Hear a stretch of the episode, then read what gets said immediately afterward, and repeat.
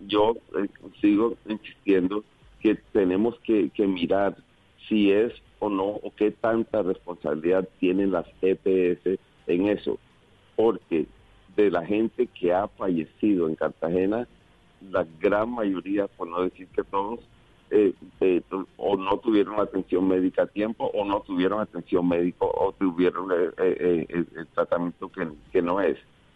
Entonces, el alto grado de letalidad yo creo que es una falta en la prestación de los servicios ah, pero, por parte de los prestadores.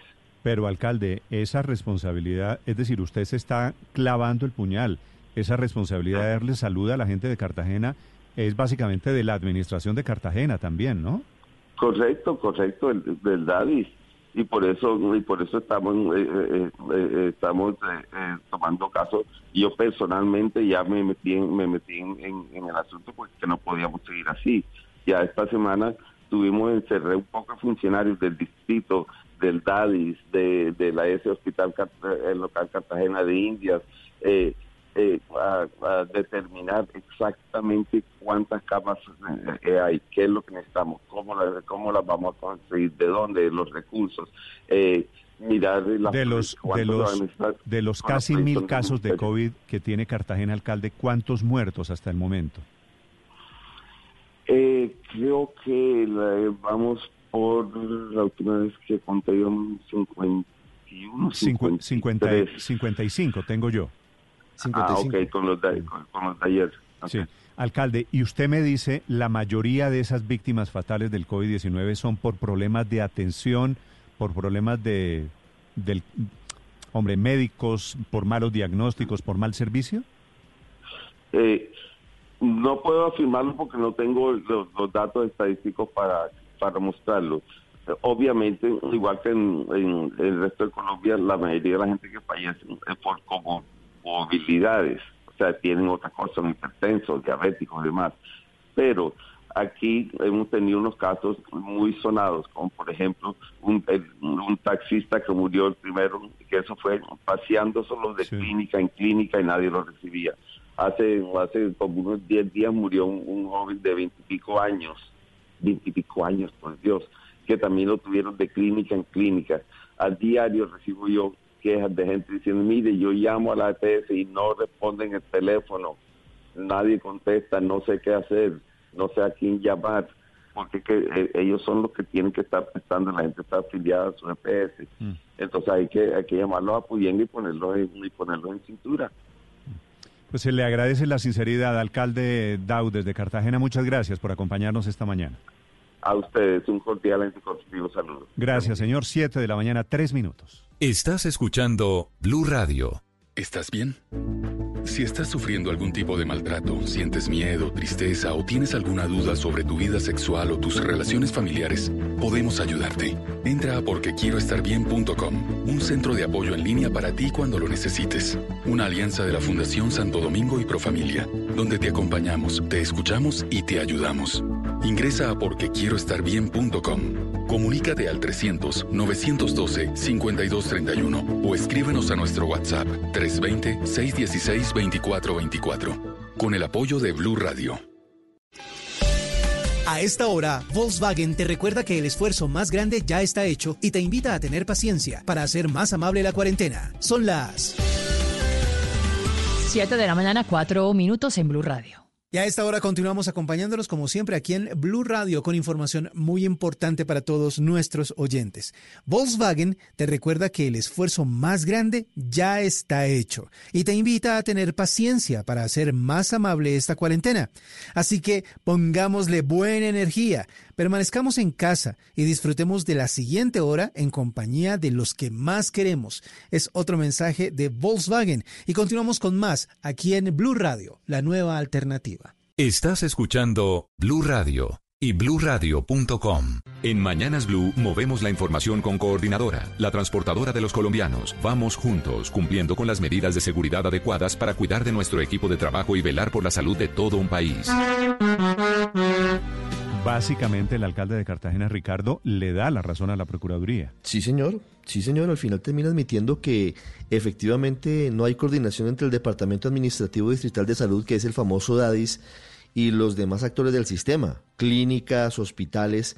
Y ahí la Procuraduría dice justamente eso, Néstor, que no hay una coordinación para el manejo de la información de los pacientes, la ruta de atención de ellos, y eso ha incidido en que hoy Cartagena tenga, Néstor, me sorprende que el alcalde no hubiera tenido el, dato a la mano, pero tiene 928 casos confirmados y 55 muertos.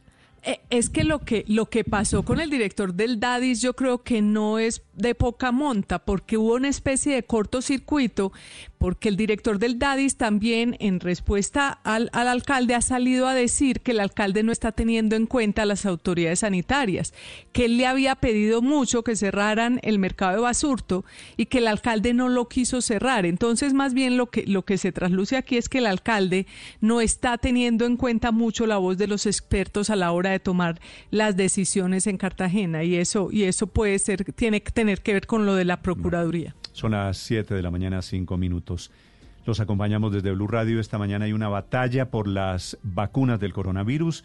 Hay una declaración de Sanofi, que es el gigante laboratorio francés, que dice sorpresivamente, desafiando por supuesto a el gobierno francés, dice que la prioridad en caso de que Sanofi encuentre la vacuna, que es una posibilidad, que la prioridad será para Estados Unidos. La noticia del momento sobre vacunas desde Europa y sus batallas, Silvia Carrasco. Sí, Néstor, lo que ocurrió fue que el, presidente de la farmacéutica francesa Sanofi, que es el británico Paul eh, Hudson, estaba reunido en una teleconferencia con los periodistas dando a conocer sus resultados anuales. Y ahí fue cuando des, deslizó esa frase, que podía ser Estados Unidos quien se llevara los, primeras, eh, los primeros resultados de las vacunas, o sea, las primeras dosis que se pudieran generar. Fíjate que hay que tener en cuenta el tamaño de Sanofi. Sanofi es una de las cinco farmacéuticas más grandes del mundo, pero es la productora de vacunas más grande del mundo. Tiene 12 fábricas en todo el mundo y tiene además eh, 10.000 eh, funcionarios que están trabajando y tiene dos de los proyectos más avanzados en vacunas contra el COVID.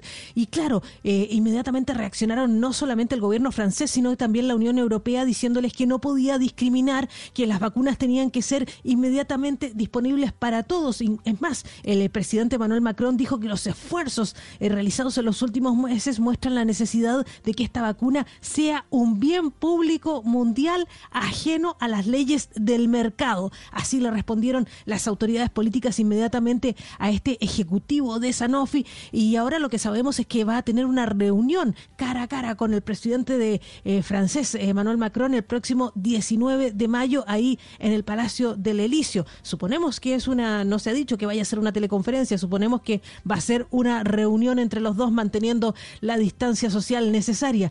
Eh, pero mira, ¿cuál es la agenda que tiene detrás? ¿Por qué hizo esta declaración el presidente de Sanofi? Porque él hace mucho tiempo, él es un ejecutivo que está en Sanofi desde septiembre del año pasado, pero sí ha sido por muchos años ejecutivo de otras farmacéuticas y él siempre ha estado presionando a la Unión Europea para que cambie su forma de regular las vacunas en el continente. Él dice que lo que quiere es que Europa cree una autoridad de la investigación de la, de, la biomédica y de las medicinas avanzadas como la que tiene Estados Unidos, que se llama la Autoridad de Investigación y Desarrollo Biomédico Avanzado, que es una agencia de Estados Unidos que ayuda a las empresas a desarrollar tratamientos para enfermedades emergentes, como por ejemplo el COVID-19. Entonces, no solamente es la que regula, la que da los permisos o acelera los permisos, sino que además les pone dinero y ellos tienen un acuerdo con Sanofi que no han querido revelar cuál es el monto con Sanofi, pero esta agencia también tiene acuerdos con Johnson Johnson, con Moderna, en fin, para brindar apoyo para el desarrollo del COVID-19. Y lo que quiere Hudson, este ejecutivo, es que Europa desarrolle lo mismo, que invierta, pero que además acelere las regulaciones. Y esa es la pelea que está dando. Ellos, como te decía, tienen dos vacunas en este momento en desarrollo eh, contra el COVID-19 de 76, que es el catastro que hay de las que se están eh, desarrollando actualmente. Pero lo que dice este ejecutivo de Sanofi es que ellos son la, la única empresa o una de las únicas empresas que podría fabricar la vacuna a gran escala y que podían producir más de mil millones de dosis en solo 12 meses. Así que, y dice que, bueno, pero que en todo caso ninguna vacuna va a estar lista antes de los 18 meses, Néstor. A propósito, Silvia, nosotros tenemos aquí Sanofi Colombia. Felipe, a través de Genfar. Genfar sí. es laboratorio Sanofi, ¿no? Sí, Ah, yo no me acordaba. Sí, señor. Genfar, Genfar es propiedad de Sanofi. Silvia, entonces, si hipotéticamente fuera Sanofi quien desarrolla la vacuna, el hecho de tener para nosotros, colombianos, representación o que Sanofi tenga laboratorios en Bogotá, es mejor noticia a que la vacuna fuera desarrollada, por ejemplo, por la industria china que no tiene laboratorios en Colombia. El tema, Néstor, es que eh, eh, Sanofi también tiene oficinas en Europa y también tiene oficinas en, en, China. El tema es que ellos tienen esta vacuna específica, la están desarrollando en un acuerdo económico con la autoridad de la agencia norteamericana. Entonces, independiente de que tenga esas 12 fábricas alrededor del mundo, eh, lo que dicen es que la prioridad por el acuerdo comercial y regulatorio lo tiene con Estados Unidos. Mm. Muy bien, gracias Silvia. Siete de la mañana. Claro que. Esta es la batalla por la geopolítica alrededor de la vacuna del coronavirus. ¿Qué me dice Paola? Néstor, nuestra industria farmacéutica, y si quiere cuente allá a Sanofi, bueno, en fin, lo que quiera, no está en capacidad de producir la vacuna. Y según tengo entendido, porque hablé con una persona... No, no estoy diciendo... perdón, que conoce muchísimo de estos temas. No estoy diciendo que Laboratorios Genfar en Colombia va a hacer la vacuna por el coronavirus. Estoy diciendo que la casa Sanofi francesa tiene un pie en Colombia a través de laboratorios Genfar, que eso debe ser una ventaja. Genfar produce drogas en Colombia, ¿cierto? Es laboratorio. Pero no las produce, eso es lo que le quería contar, las importa, las importa en su gran mayoría, incluso muchas veces importa, por decirlo así, los polvos y, y hace lo que hace es la cápsula la pastilla como tal, pero todo lo que es la materia prima se tiene que traer de otros lados, absolutamente todo. Entonces, por eso le digo, yo hablaba, hablaba con alguien que sabe muchísimo de esta industria farmacéutica nacional y me dice, no, mire, o sea, estamos de últimos, de últimos, de últimos en la filita de, países que vamos a tener la vacuna, a menos que activamente nos voluntariemos para hacer pruebas de la vacuna en el país que era también una de las propuestas, incluso que tengo entendido le había llegado a oídos del ministro de Salud los países tienen esa posibilidad. Por ejemplo, Perú, Perú está metido ahí, ¿no? Perú dijo, yo pongo 100, 200, 300, lo que sea, para que hagan pruebas experimentales en ellos. Eh, y entonces, en ese orden de ideas, los que participen en ese tipo, digamos, de, proyectos y de fases, pues tienen por derecha más rápido acceso a la vacuna cuando se desarrolla la vacuna y cuando se comience a distribuir. Paola, acuérdese que, que FAR es el laboratorio del albendazol y del tramadol, que fue la confusión que causó la tragedia, ¿se acuerda? Hace dos, tres meses en Colombia. Claro, sí. Eh, así que sí produce Genfar, sí produce, no sé si todos, pero algunos medicamentos en nuestro país. Pero ojo, los empaquetan, Néstor. Es decir, lo, ah, lo, que hace la parte de manufactura es importa las sustancias. Generalmente me dicen, diga, por ejemplo, se importan los polvos. Hacen las cápsulas, después las meten en unos empaques, ¿no? las distribuyen y todo lo que usted quiera. Pero, pero la materia prima esencial, los componentes, los químicos, la cosa, todo, todo se importa. Ok. Todo. 7 de la mañana, 13 minutos, hablando de Néstor, sobre la vacuna no está dicho todo porque lo de Sanofi es apenas una de las más de 100 experimentos con vacunas. Y por otro lado, la señora Merkel y el señor Macron han hecho toda una iniciativa para que las vacunas se distribuyan de manera relativamente equitativa en el mundo. Es decir, si otro laboratorio o estas vacunas que están siendo promovidas por, por ricos que benefactores, pues entonces entonces no necesariamente Colombia estaría en el final. En el caso de Sanofi, efectivamente, el gobierno de Estados Unidos está pagando esa investigación, entonces probablemente los privilegiarían a ellos en caso de que sean Sanofi la que descubra la vacuna que, sirve para el, el coronavirus. Que paga, y por eso es tan importante la figura, esos benefactores son fundamentalmente Bill y Melinda Gates. Obviamente, el que pone la música pone la pieza. Siete de la mañana, 13 minutos. China anuncia esta mañana que las vacunas contra el coronavirus que están desarrollando allí han entrado en la segunda fase de las pruebas clínicas. Enrique Rodríguez. Eso significa que los resultados que han obtenido de las pruebas pueden ser prometedores de cara a encontrar una vacuna que finalmente acabe con la enfermedad. Son cinco vacunas contra el coronavirus que se están desarrollando todas en China y que han entrado, como dices, en esa segunda fase. Por el momento, según ha indicado el subdirector de la Comisión Nacional de Sanidad China, no se han registrado ningún efecto grave, adverso grave, entre los voluntarios durante estas pruebas. Así que si todo va según lo planeado, estos proyectos finalizarían la segunda parte de las pruebas en julio y entrarían en la tercera fase. En esa tercera fase participarían miles de personas y de superarla teóricamente ya podría ser aprobada por las autoridades, aunque en ocasiones se lleva a cabo una fase 4 con estudios más a fondo sobre la vacuna. Las personas que participan en esas pruebas en la tercera fase son personas que responden ya al perfil medio del destinatario final del remedio para evaluar evidentemente su eficacia, pero sobre todo su seguridad. Hasta el momento, según apunta la prensa oficial china, ese país cuenta con cinco posibles vacunas que han alcanzado ese nivel de desarrollo, de las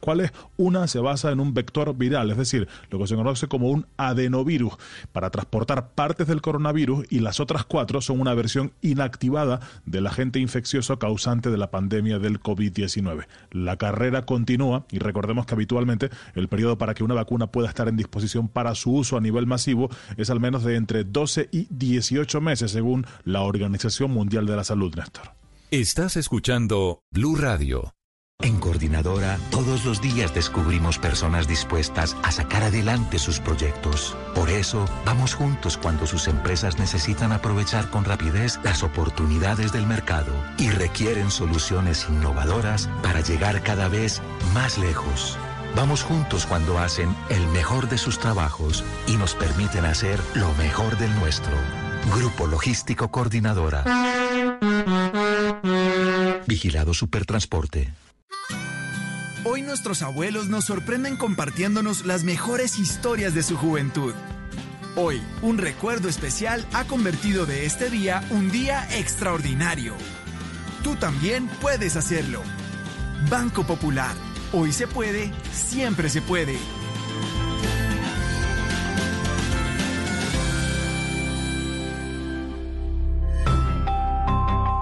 Somos Grupo Aval, vigilado Superintendencia Financiera de Colombia. Esta es Blue Radio, la nueva alternativa.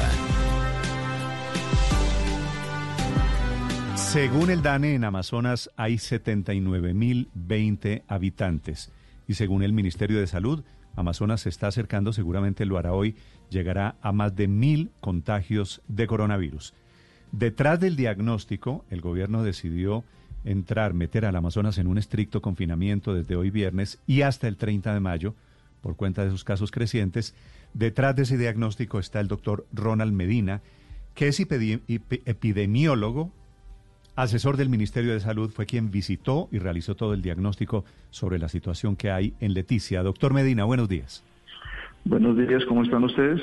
Doctor Medina, ¿qué fue lo que usted encontró en el Amazonas, en Leticia en particular? Pues en realidad nosotros fuimos el domingo antepasado en una comisión desarrollada en un, manejo conjunto entre el ministerio y auspiciado también por la nueva EPS. Luego escuchar un SOS sentido de todo el personal de salud y de Secretaría de Salud del Amazonas, fuimos en una comisión, desarrollamos una serie de diagnósticos junto con un enfermero jefe especialista en cuidado intensivo se llama el jefe Raúl Pachón, desarrollamos una evaluación que abarcaba tres ítems en las dos instituciones de mayor prestación de salud y capacidad instalada. Este es el Hospital San Rafael y la Clínica Leticia Fundación. Encontramos en el Hospital San Rafael una necesidad urgente de un plan de choque para mejora de condiciones de procesos intrahospitalarios, de talento humano, y de infraestructura que ya se comenzó a trabajar de la mano de la interventoría que también lleva un par de semanas en, en este ejercicio y están recientemente puestos en esa en esa posición de gerenciar todo este escenario de la mano de la Secretaría de la Gobernación pero, pero en esta visita que hicieron ustedes allí in situ en el lugar, ¿qué encontraron? ¿Cuál es la razón por la que están tan disparados los casos de coronavirus? Encontramos varias situaciones. Encontramos una limitante en frontera que para ese momento teníamos cierto nivel de libertad de, tránsito binacional entre Leticia y Amazonas el, y Brasil, perdón, el cual esta zona del Brasil que colinda con Leticia presenta un, un número aumentado de la zona más golpeada por COVID en Brasil y esto hace que el control epidemiológico de la frontera fuera limitado. De igual manera tenemos una situación con la población indígena, que no todas las poblaciones, pero sí muchas, aún están en el proceso educativo y pedagógico de, de entender el distanciamiento social entender el lavado de manos, entender muchas de las medidas de precaución que se han promovido desde hace meses, pero que aún no hemos podido permear toda la población. Estamos en eso, se está trabajando, eso hace parte de las dificultades que se tienen. Adicional a ello, aún no hay una cultura clara de autocuidado por parte de toda la población, aún encontramos importantes violaciones del distanciamiento físico, una cultura de lavado de manos que está emergiendo hasta ahora y una situación aún con algunos conglomerados de personas que nos hacía difícil el control de distancia y la limitación epidemiológica del control de la propagación del virus. Gracias, eh, doctor eh, Medina, por acompañarnos esta mañana. Que estén muy bien. Es el epidemiólogo del Ministerio de Salud. Señor alcalde de Leticia, Jorge Luis Mendoza, buenos días, alcalde. Muy buenos días, Néstor. Alcalde, ¿cómo están las cosas hoy en Leticia? Pues eh, estamos atravesando uno de los momentos más difíciles en la historia en nuestro municipio, en nuestro departamento. Eh, como ya lo mencionaron, llevamos reportados en el departamento de Amazonas 924 casos, de los cuales 922 son del municipio de Leticia. Alcalde, ¿y por qué no han podido controlar el virus? ¿Por qué ha sido tanta o ha sido incontrolable la situación social allí eh, entre los habitantes de Leticia? Pues definitivamente nosotros hemos tenido eh, desde el inicio de, las medidas de control que se adoptaron por el gobierno nacional, eh, detectamos un foco que iba a ser totalmente perjudicial para las medidas que se estaban acatando en Colombia. A diferencia de Colombia, que desde el primer caso que se reportó se tomaron medidas a nivel nacional y recordemos aquella mesa de trabajo que, que se dio en, Palacio de Nariño con todos los gobernadores y todos los alcaldes de ciudades capitales, el Brasil siguió funcionando como sin ninguna medida de control. Tanto así que en nuestra ciudad fronteriza, que es una ciudad gemela con Leticia, el aeropuerto estuvo cerrado. Gracias a ese trabajo que se vino adelantando con, con las dos administraciones, tanto la, de Colombia con la del Brasil y posteriormente con el trabajo de Cancillería, se ha logrado que, que ellos empiecen a tomar medidas de control también y empiecen a tomar medidas de, de confinamiento.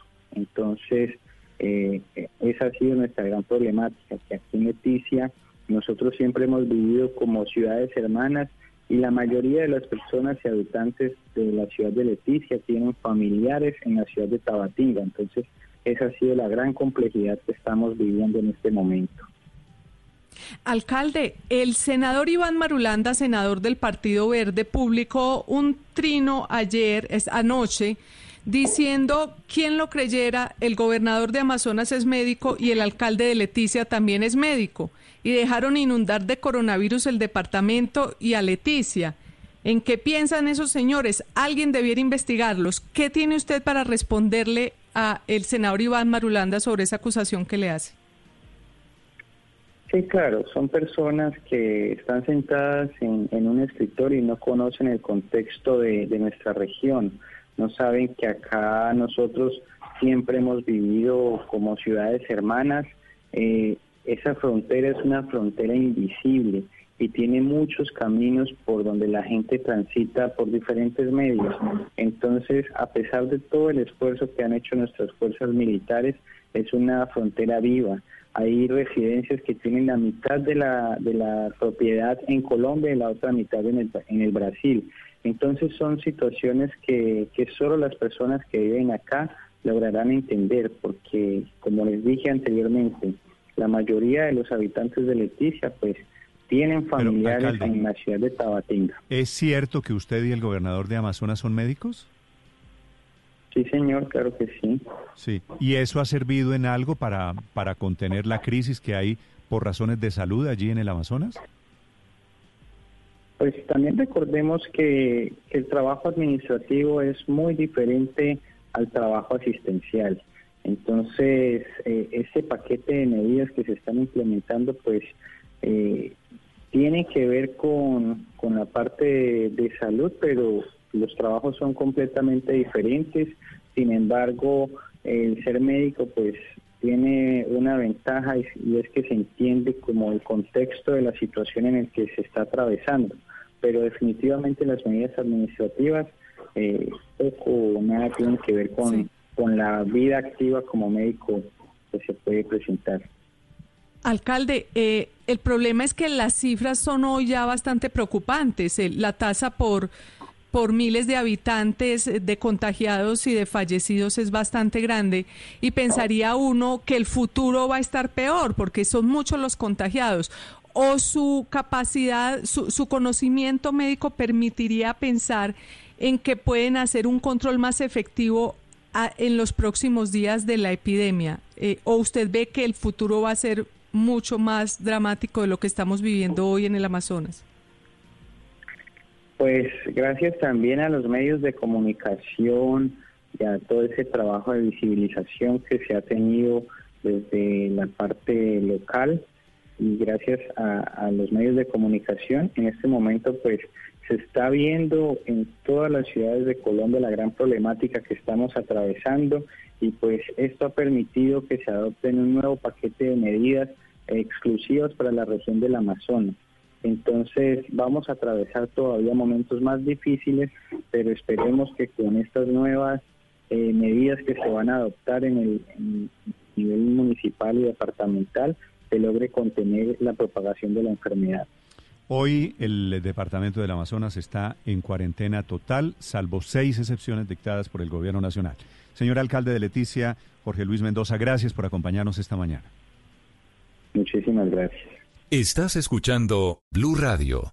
Conrad Lorenz presenta en Blue Radio Hagamos que las cosas pasen. El mundo está cambiando. Fundación Universitaria Conrad Lorenz. Procrastinar significa postergar hasta mañana. No significa que seamos flojos o perezosos. Pero ¿por qué lo hacemos si nos hace sentir mal? El problema está en las emociones y no en la gestión del tiempo. El estrés, la baja autoestima, el temor a fracasar son algunas de las razones por las cuales en vez de hacer esa tarea que tiene fecha de entrega, contestamos correos, llamamos a la abuela, ordenamos los cajones o lo que sea con tal de retrasar ese proyecto para después y sufrir las consecuencias de no haberlo hecho a tiempo. Si tu cerebro intenta simular trabajo productivo llenando tu tiempo de tareas pequeñas y fáciles, realmente está privilegiando una satisfacción inmediata a corto plazo y no mira el objetivo planeado a un plazo más largo. Así que el toro por los cachos. Divide la tarea grande en partes pequeñas. Trabaja por sesiones, por periodos cortos, no tipo maratón, y haz un cronograma. Así que enfrenta esa tarea ya y no la dejes para después.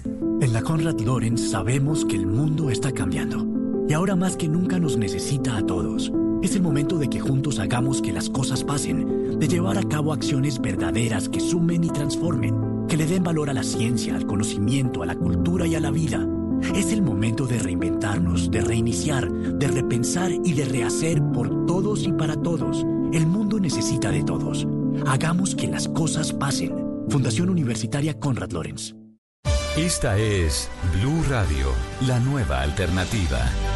Se comunica hoy, esta mañana, hace algunos minutos, con Blue Radio, un asesor del fiscal Francisco Barbosa, Felipe. Sí. Para intentar una corrección, porque yo dije esta mañana muy temprano que la decisión de la Corte Suprema sobre la senadora Angélica Lozano, la decisión de la Corte es que no admitía la demanda para investigarla de carácter penal porque salieron a comprar mercado las dos. ¿Se acuerda? Sí, por violar la cuarentena. sí. Por violar medidas sanitarias, se llama técnicamente. Sí. Entonces yo dije que esa decisión de la Corte Suprema de Justicia era en consecuencia e indirectamente una derrota a la tesis del fiscal Barbosa. ¿Por qué dije eso? Porque si la Corte considera que no hay razón para investigar penalmente a la senadora Angélica Lozano, supongo yo que eso también desmonta buena parte de la teoría de que allí se cometió un delito de carácter penal. O sea, Ujú. esa es mi teoría, Felipe. Sí. Y entonces se Ok, comu- ¿y cuál es la corrección? se comunica el asesor, que obviamente por razones naturales eh, no, no quiere que lo cite con nombre propio, dice que para Sí. ellos en la Fiscalía el caso de la Corte Suprema de Justicia no afecta el proceso que sigue la Fiscalía contra la alcaldesa Claudia López. Que a ella la están investigando preliminarmente Mm. por haber creado la norma y por haberla incumplido. Sí. esta es la tesis de la Fiscalía. Esto en últimas quiere decir, Felipe, que la Fiscalía va a insistir en el proceso penal contra Claudia López. Ahora, Sí. le anticipo... No, claro, y no, y en teoría jurídica pues no lo afecta, es decir, son jurisdicciones totalmente No, yo sé- diferentes. yo pero curioso sí resulta, por decirlo menos, que la Corte decida no abrir una investigación porque no ve que se haya cometido delito alguno y la Fiscalía continúa. Felipe, se lo, se- claro, es que eso, eso es lo que... Eso es lo que suena eh, rarongo. Felipe, pues. se lo dije Pero al día no siguiente son- y se lo voy a repetir hoy. Allí merece todo el reproche político, administrativo a través de la sanción la alcaldesa Claudia López y su pareja, su esposa, la senadora Angélica Lozano. Si usted quiere decir lo que quiera, es perfecto, estoy de acuerdo. Cometieron un error, un error grande, que es no dar ejemplo, que es lo que le corresponde. Pero de ahí a decir que se cometió un delito y que merece una sanción, una investigación penal, me parece que hay un abismo gigante. Meter a la cárcel, aspirar a una sanción, a un castigo de carácter penal, penal, a Claudia López o Angélica eh, Lozano, es un exabrupto, es un estropicio, es un absurdo. Y si la Fiscalía no quiere entender lo que pasó ayer en la Corte Suprema de Justicia, va a Mm. cometer y se arriesga a un oso más grande, Felipe. Si la Fiscalía, como está anunciando este asesor del fiscal Barbosa, va a insistir en que la alcaldesa cometió un delito por salir a hacer mercado, quiero recordarle Sí. la escena.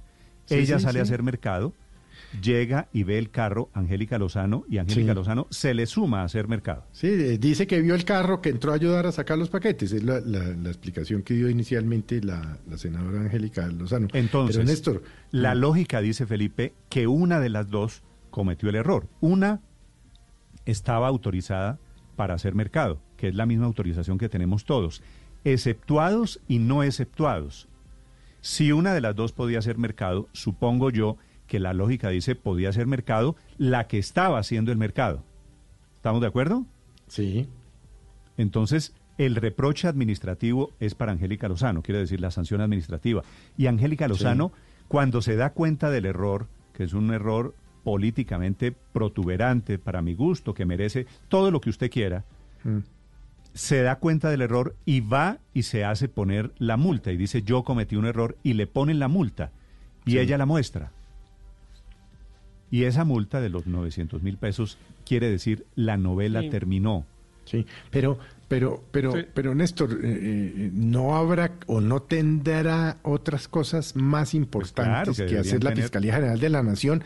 Es decir, por ejemplo, ¿por qué más bien no nos cuenta por qué o qué va a hacer frente al caso de los Zambuila?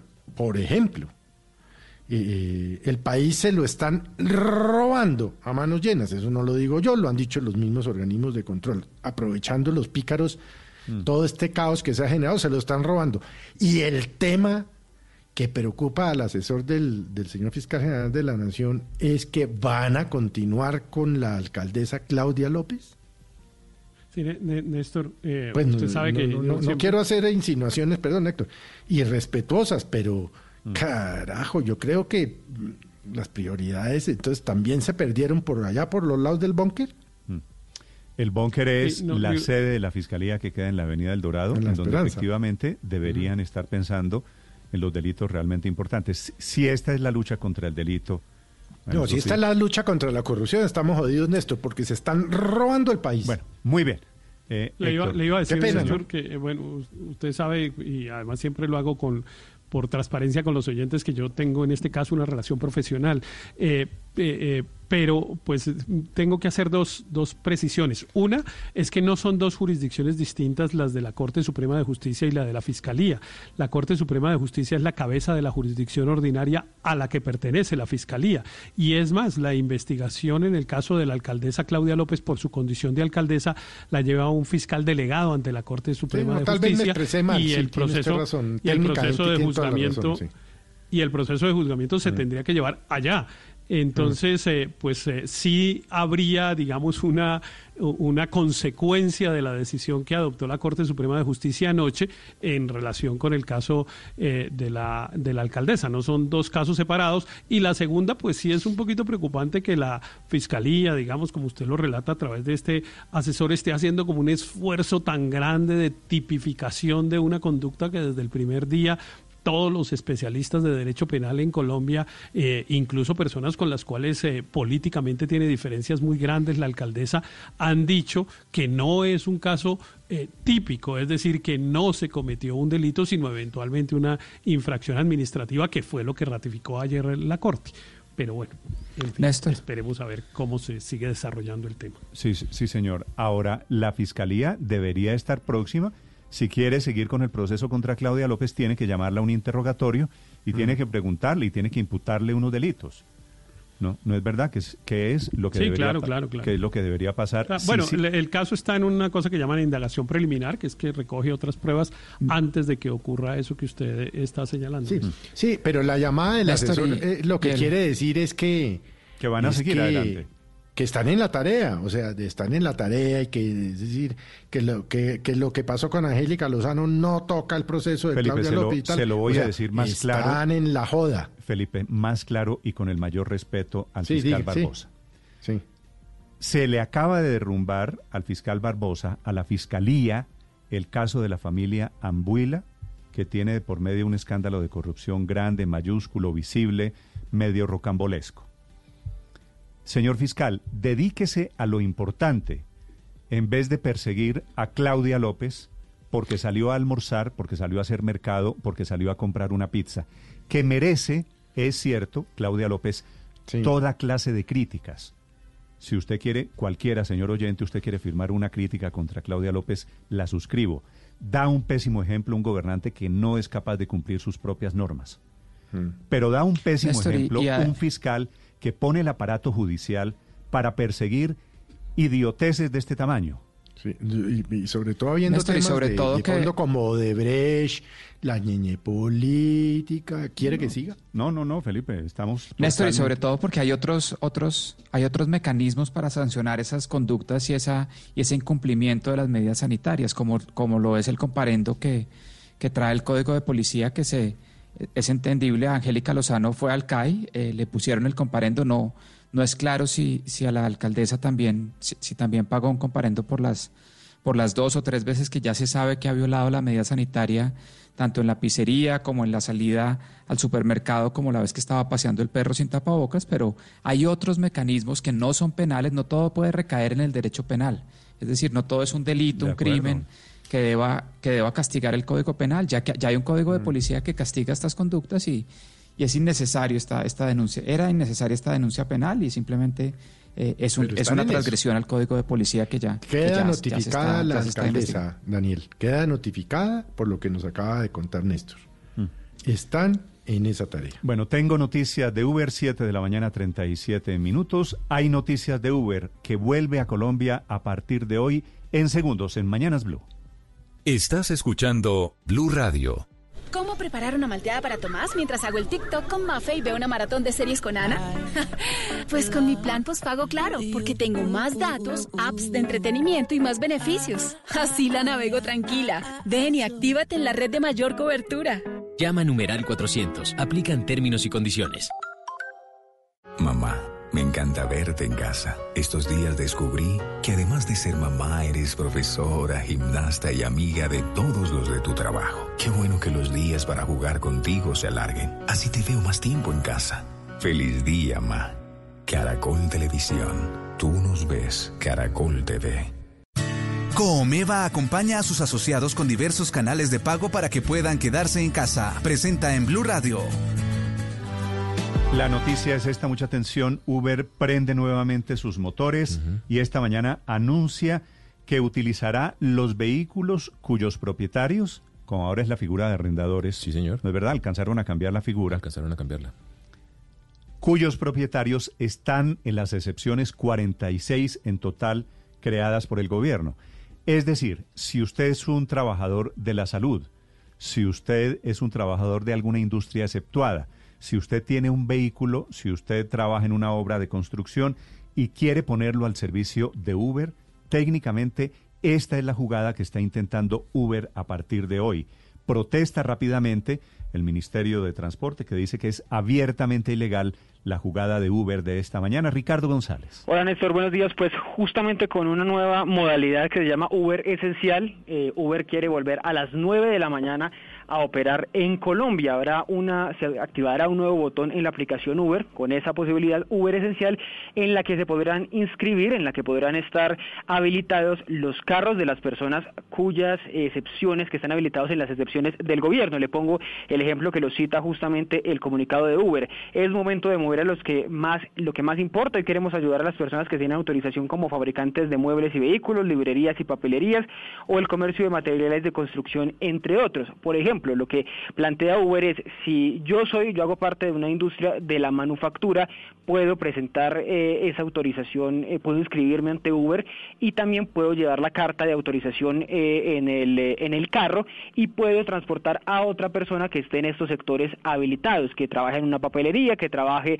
en una empresa manufacturera, que sea, por, por supuesto, de los profesionales de la salud. El punto, Néstor, acá es que a partir del, del lunes, perdón, el lunes 18 de mayo, habrá una tecnología a través de la cual Uber verificará cada día que el arrendador, como es el nuevo nombre que se les llama a los conductores, esté usando un tapabocas. Se tiene que tomar una selfie para demostrar que está usando el tapabocas y esto se notifica a través de la aplicación y a través de esa posibilidad queda eh, habilitado. ¿Qué pasa con esto, Néstor? ¿Qué piensa el Ministerio de Transporte de esta situación? Que es 100% ilegal, no solo que ya era ilegal para algunos en el gobierno el, eh, el servicio de Uber, sino que en esta coyuntura el decreto 636 del, eh, del gobierno nacional decreto que autorizaba la extensión de la última cuarentena, dice claramente que en el artículo 6 sobre la movilidad que se garantizará el servicio público de transporte terrestre, solo el servicio público de transporte terrestre. Es el punto de diferencia que hacen con Uber, que eh, lo consideran desde el gobierno transporte privado y que por supuesto un transporte que no está habilitado en este momento.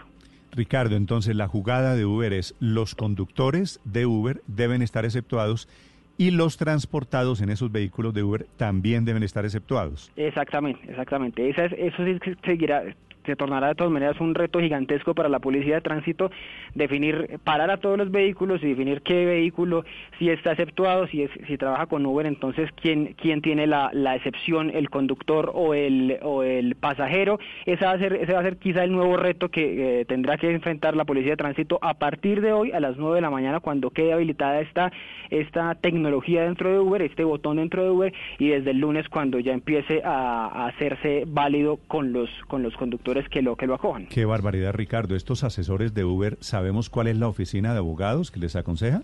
No, ese sí no, ese no sé, eso fue una decisión que tomaron. Son muy creativos y muy audaces. Ellos ven una lucecita y abren la ventana. Felipe, oiga la jugada. Por supuesto que esto suena a una ilegalidad, porque escoger a sectores que están exceptuados y volverlos, habilitarlos como conductores. Solo que están exceptuados es para cumplir una función. Claro. El señor que, que hace muebles está exceptuado para hacer muebles, no para manejar Uber.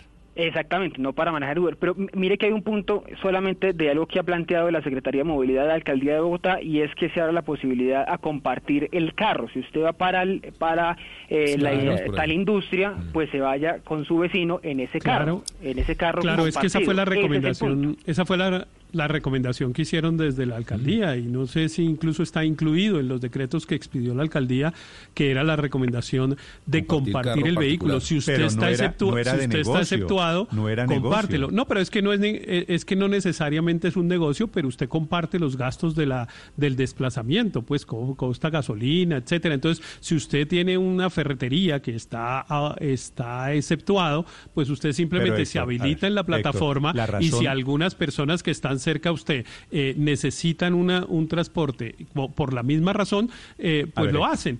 y ya, eso es todo. La razón, la razón de las excepciones es poder salir a trabajar para reactivar la economía.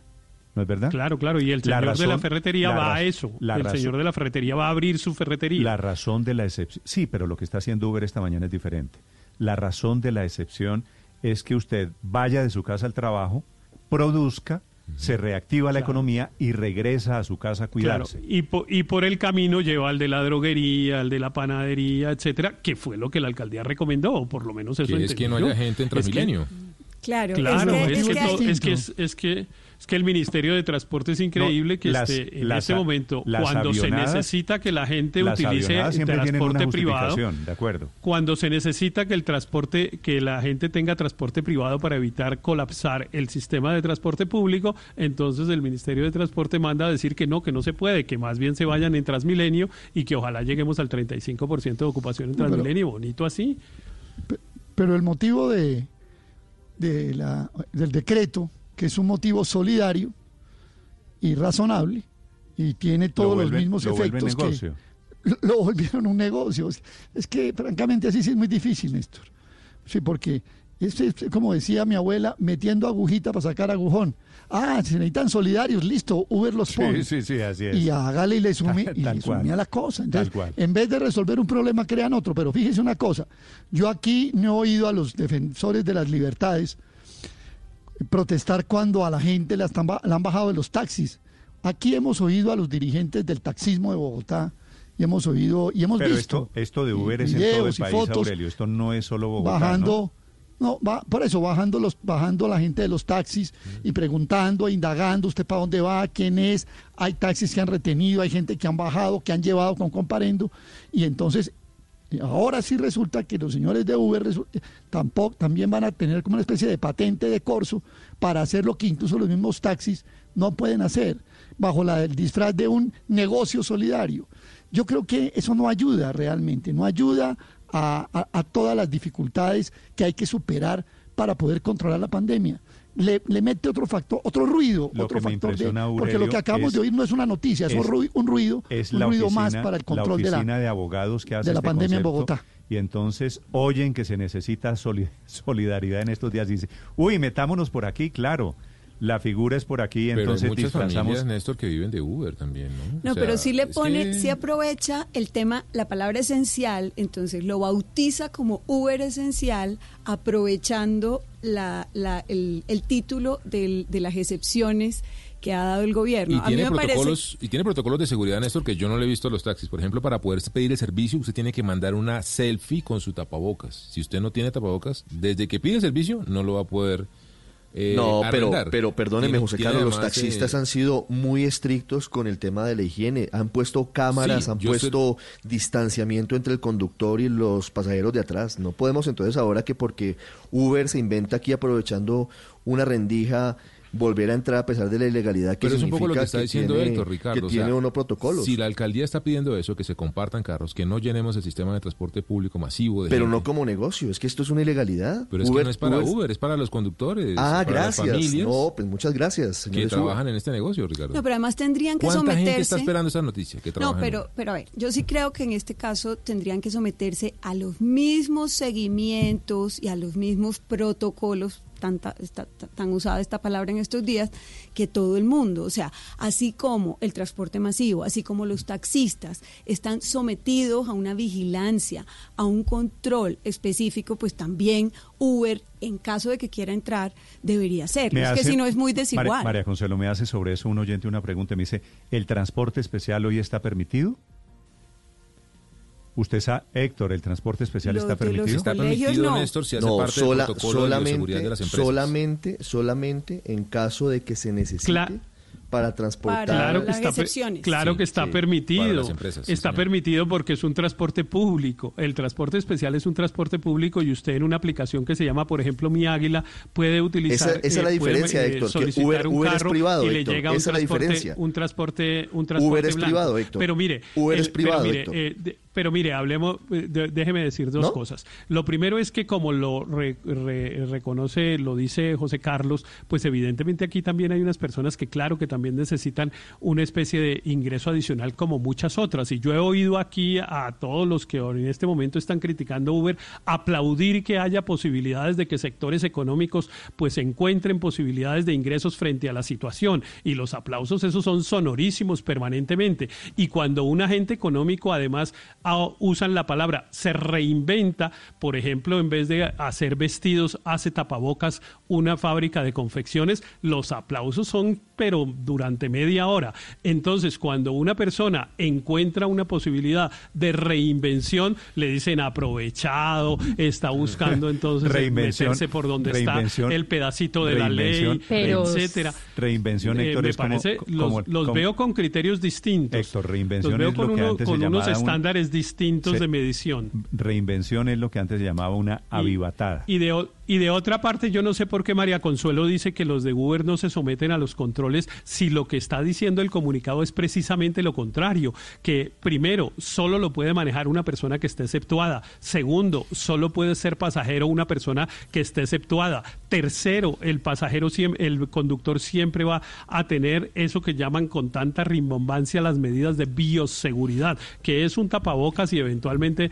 unos, uh, unos guantes. No, Héctor, lo digo entonces, porque- todos porque los están- controles es- los Pero- están teniendo, No, no, no. asumiendo ellos. Yo no digo que, que no lo estén teniendo, pero no están siendo supervisados por la autoridad que es la superintendencia. Es Claro, que, es que no, ellos no, es que tienen... no es ninguna autoridad, es la policía que los para en la, ca- en la calle y mira si están cumpliendo eso. El transporte el tiene una vigilancia especial. El transporte Ah, tiene una Bueno, vigilancia. y estos sí que tienen, y estos sí que tienen persecución especialísima, no vigilancia, sino persecución. No, yo lo que digo es que haya igualdad de condiciones para competir eh, en, en esta situación, porque también entiendo la queja de los taxistas cuando sienten que se les Claro. están ¿Pero metiendo qué? por la, por la rendija. ni Pero yo solo quiero Pero- recordar que Uber, yo solo quiero recordar que Uber se fue del país el primero de febrero, más o menos diciendo que Colombia era un país que no les daba garantías y demás, hizo Pero, todo un ¿se show María, mediático 2 de febrero y ahora les dijimos, volvió. Les dijimos que iban a volver y volvieron. Es que Claro, porque era un show mediático, era un show mediático para Volvieron arrinconar a las autoridades del país, para arrinconar Pues, a las autoridades del Pues, país. María, Ellos los- pensaban los volver mismos señores siempre. de Uber que se habían ido con cajas destempladas hace tres meses, anunciando demandas contra el Estado colombiano, hoy están regresando aprovechando una rendijita. Volvieron con él. Mm, Volvieron con el coronavirus.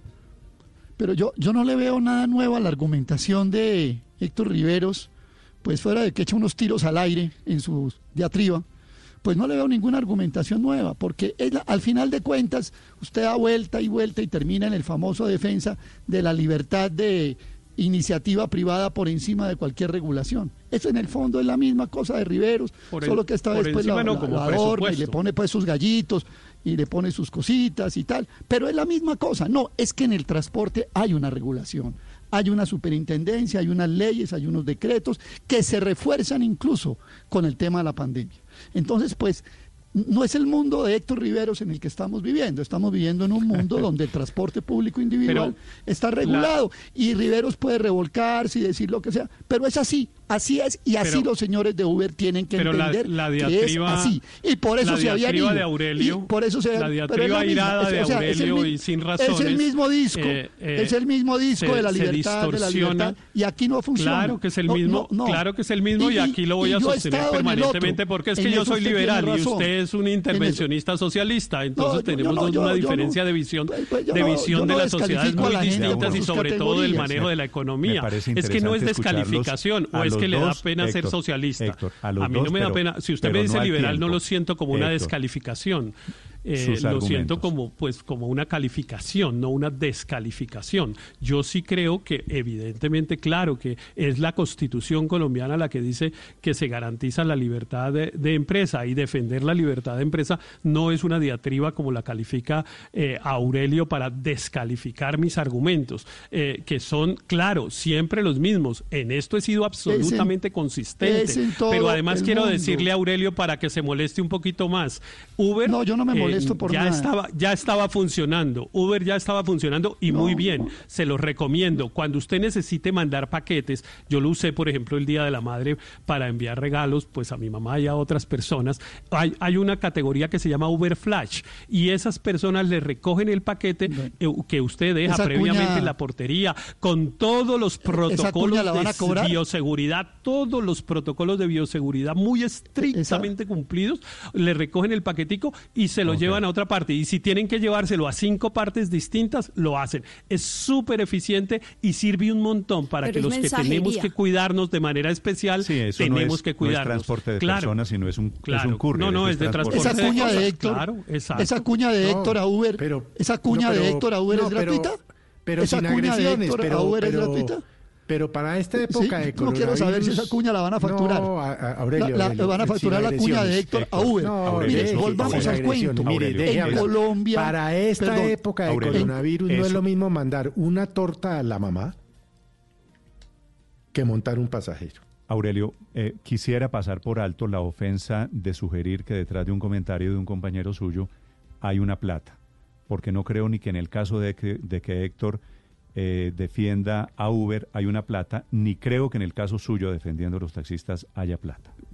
No, no, pero me pareció chistoso. y Si fuese el chiste salió malo, pido disculpas. Pero la verdad es que estábamos hablando sobre las regulaciones y terminando hablando, terminamos hablando de mandando tortas el Día de la Madre. Eso, pues realmente me pareció simpático y pues la única forma que pude referirme a esa, Bueno, a esas pasemos- relaciones. pasemos por ahí. pues sí, pasemos, sí, está Oiga, bien, de acuerdo, eh, Néstor. Néstor. Le acepto su Néstor, cosa, pero ¿qué? Néstor, Señor. sí le quiero decir una cosa.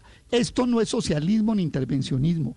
En todas las ciudades del mundo el transporte público individual está regulado en Nueva York, en Tokio, en Hong Kong, en todas partes está regulado. El transporte público individual está regulado y los señores de Uber llevan no sé cuántos años diciendo que para ellos Pero, esa Aurelio, regulación no cuenta. Y ahora con la pandemia tratan de aprovechar otra vez del no, debate de Uber y el de hoy es el enésimo, sí está un poco la concepción de cada uno frente al tamaño del Estado. Hasta dónde interviene el Estado, el, tra- el- el Estado, el transporte, cuáles deben ser sus puntos de quiebre, sus puntos de partida. Los, los quiero escuchar Claro, a todos. pero- Estaba alzando la mano Daniel. No solo eso, Néstor. Señor. regulación, No, de- regulación Aurelio, que habla déjeme- Aurelio, eh, que ha pedido Uber. A ver, ya, Aurelio, ya eh, voy, Héctor. Déjeme un segundo. Déjeme un segundo. Daniel, lo escucho. regulación y reglamentación que ampliamente y de todas las maneras ha pedido Uber que haga el gobierno nacional para estas nuevas plataformas que ofrecen un servicio de transporte a nivel individual. Es decir, acá de- manera repetida Uber le ha pedido al gobierno nacional que regule estas nuevas plataformas, estos nuevos mecanismos de, contratar transporte, transporte público. eh, y se está adecuando, está dispuesto a adecuarse a la reglamentación o las regulaciones que el gobierno nacional expida. Eh, y acá yo creo que entre más competencia haya, mejor servicio haya eh, para los usuarios, para bajar costos, etcétera. Hay que aplaudir estas medidas. Esto es, esta es la esencia, digamos, de una economía ¿A usted le liberal y de gusta, mercado Daniel, lo que está haciendo Uber? haya- ¿Le gusta lo que hace Uber hoy? Sí, adecuándose a las condiciones actuales y pidiéndole de nuevo al gobierno nacional que, haga, que saque la reglamentación que lleva mucho tiempo sin sacar para que ellos Claro, puedan pero- operar estrictamente en la legalidad. Pero además, más allá del tema de, la, de fondo, de la regulación, digamos, de, del servicio que prestan los conductores de Uber, eh, yo sí creo que en este momento, más allá de todo eso, debería importar la necesidad de buscar alternativas de movilidad que no sea el transporte masivo, eh, según lo han dicho todas las autoridades. Entonces, más allá de- del tema eh, general, yo sí creo que en particular valdría la pena que las autoridades, en vez de estar persiguiendo a quien está llevando en condiciones más seguras a un pasajero de un lugar a otro, lo esté persiguiendo para obligar a ese pasajero a que vaya al transporte masivo, Néstor, pero que claramente no es un lugar seguro. Álvaro, Estamos- su opinión, Álvaro Forero. Estamos en la visión un poco santanderista de qué debe ser y qué no está permitido de la regulación. Una de las reglas para expedir una reglamentación siempre es la capacidad de hacerla cumplir. En una eh, cuarentena estricta, digamos que habría alguna posibilidad de hacer cumplir una prohibición con a Uber de esta naturaleza. En este momento es imposible. Primero porque la calle está llenísima de carros. O sea, ¿cómo distingue usted un Uber de otro? Segundo, si la policía los para, Ese es el mismo uno le dice, Ese es el mismo problema de siempre, que ya no se sabe cuál es Uber y cuál no, Sí, ¿no? señor, eso va a funcionar. Punto. eh, uno le dice voy a mi empresa metalmecánica, el otro dice voy a mi empresa de muebles, el, policía tiene que decirle, ah, bueno señor, discúlpeme, siga. Porque en esta cuarentena eh, hablar de prohibiciones es un poco chistoso y de cumplir protocolos, porque esto se volvió voluntario. La autoridad no tiene ninguna capacidad, ni las administrativas ni las policiales, de hacer cumplir una eh, cuarentena tan porosa, tan llena de excepciones. Y no lo puede hacer a nivel nacional el ministerio, y no lo puede hacer a nivel local la policía, porque esta cuarentena se volvió voluntaria. Sí, es cierto, Néstor. Álvaro, en eso tiene usted razón. Cuando hay 46 excepciones hoy para circular, pues obviamente todo al final de cuentas depende de la disposición individual, se llama voluntad.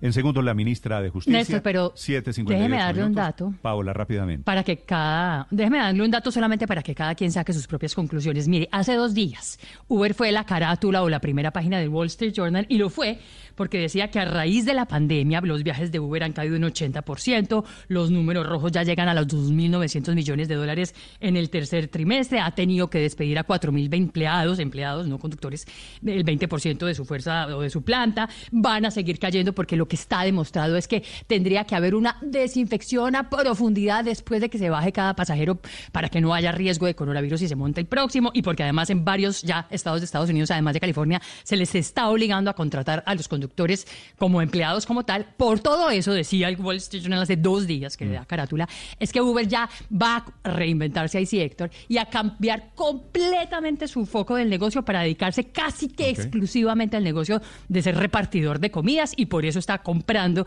eh, Grubhub, que es el gran, digamos, sitio de servicios de domicilios en Estados Unidos, pero que toda la parte de transportar pasajeros, por lo menos en el primer mundo, parece que la va a comenzar a dejar completamente de lado. Luego, yo no sé, esto, digamos que está pasando no solamente, como dice Lo usted, en de Bogotá, hoy- sino en todo el país. Es un fenómeno muy, muy, Lo muy de lo banana república. Lo de esta mañana en Colombia se llama la reinvención o el regreso, como usted lo quiera poner, de Uber a través de un nuevo servicio que se llama Uber Essentials. Se anticipa el Ministerio de Transporte que dice es ilegal lo que está haciendo Uber. Don Hugo Espina, que es el señor, el vocero de los taxistas, me recuerda, me envía un mensaje diciendo que fue la Superintendencia de Industria y Comercio la que ordenó ya hace meses el cese de la prestación del servicio de transporte Uber. Solo que la superintendencia lo prohibió en unas modalidades. En unas Y modalidades- entonces se están inventando una nueva modalidad que no está prohibida porque no vivía cuando la y superintendencia tomó la cambiaron el concepto del producto, Néstor, que ahora es arrendamiento lo que hacen. Y también había unas mesas, recuerde usted, que estaba adelantando el gobierno con congresistas y taxistas para poder sacar adelante ese tema. Ocho en punto en segundos. La ministra de Justicia. Estás escuchando Blue Radio.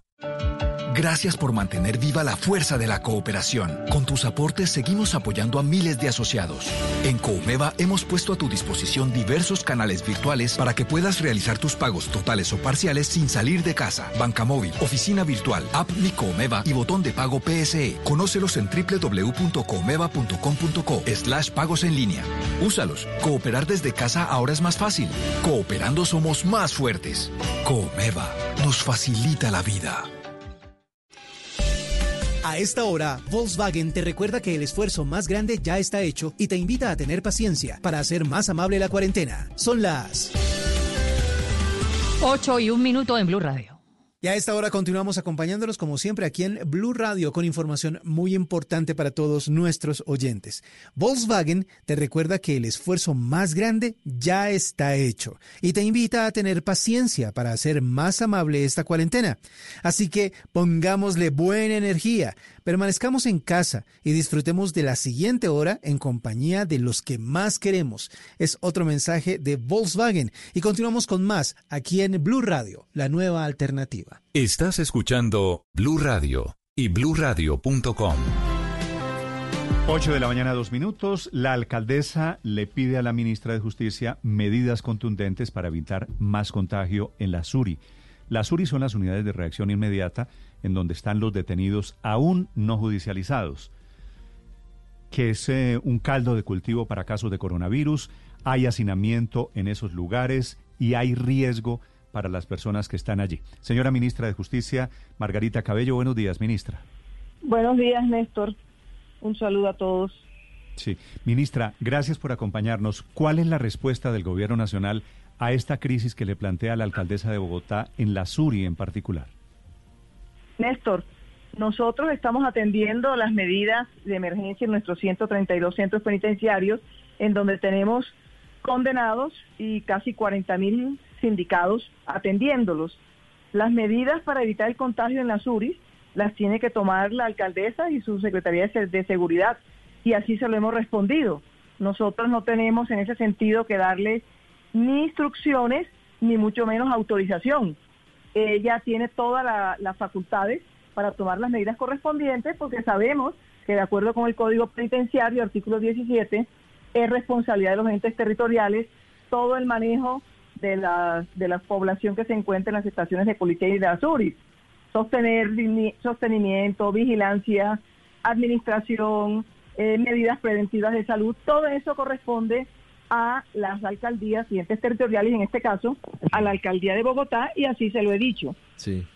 Ministra, la alcaldesa hace dos noches decía que estaba esperando respuestas del Ministerio de Justicia precisamente para avanzar en algunas soluciones. ¿A qué se refiere específicamente? ¿De qué están hablando? O no sé si se necesite un permiso suyo para que el distrito actúe frente a la SURI. Néstor, es lo que no entiendo y me, sorprende también, eh, me ha sorprendido esa solicitud mía, que, que la alcaldesa me pida autorización o permiso para atender los problemas de contagios en las SURI y en las estaciones de policía. Ella sabe que es responsabilidad de ellos y ella es la que tendrá a su bien entender y saber con su gente y su equipo qué medidas debe tomar respecto a ello, siguiendo lógicamente los protocolos de salud que el Ministerio de Salud, con fundamento en la Organización Mundial de Salud, ha establecido, igual que lo estamos haciendo nosotros con nuestros centros penitenciarios. Tengo entendido que usted se ha reunido con el secretario de Seguridad, con el doctor Hugo Acero, que con gente, con representantes del gobierno de la alcaldesa Claudia López, para hablar de estos temas de seguridad, de cárceles, de URIs y que han hablado inclusive de cambios geográficos, de construcción de sedes. ¿Eso en qué va?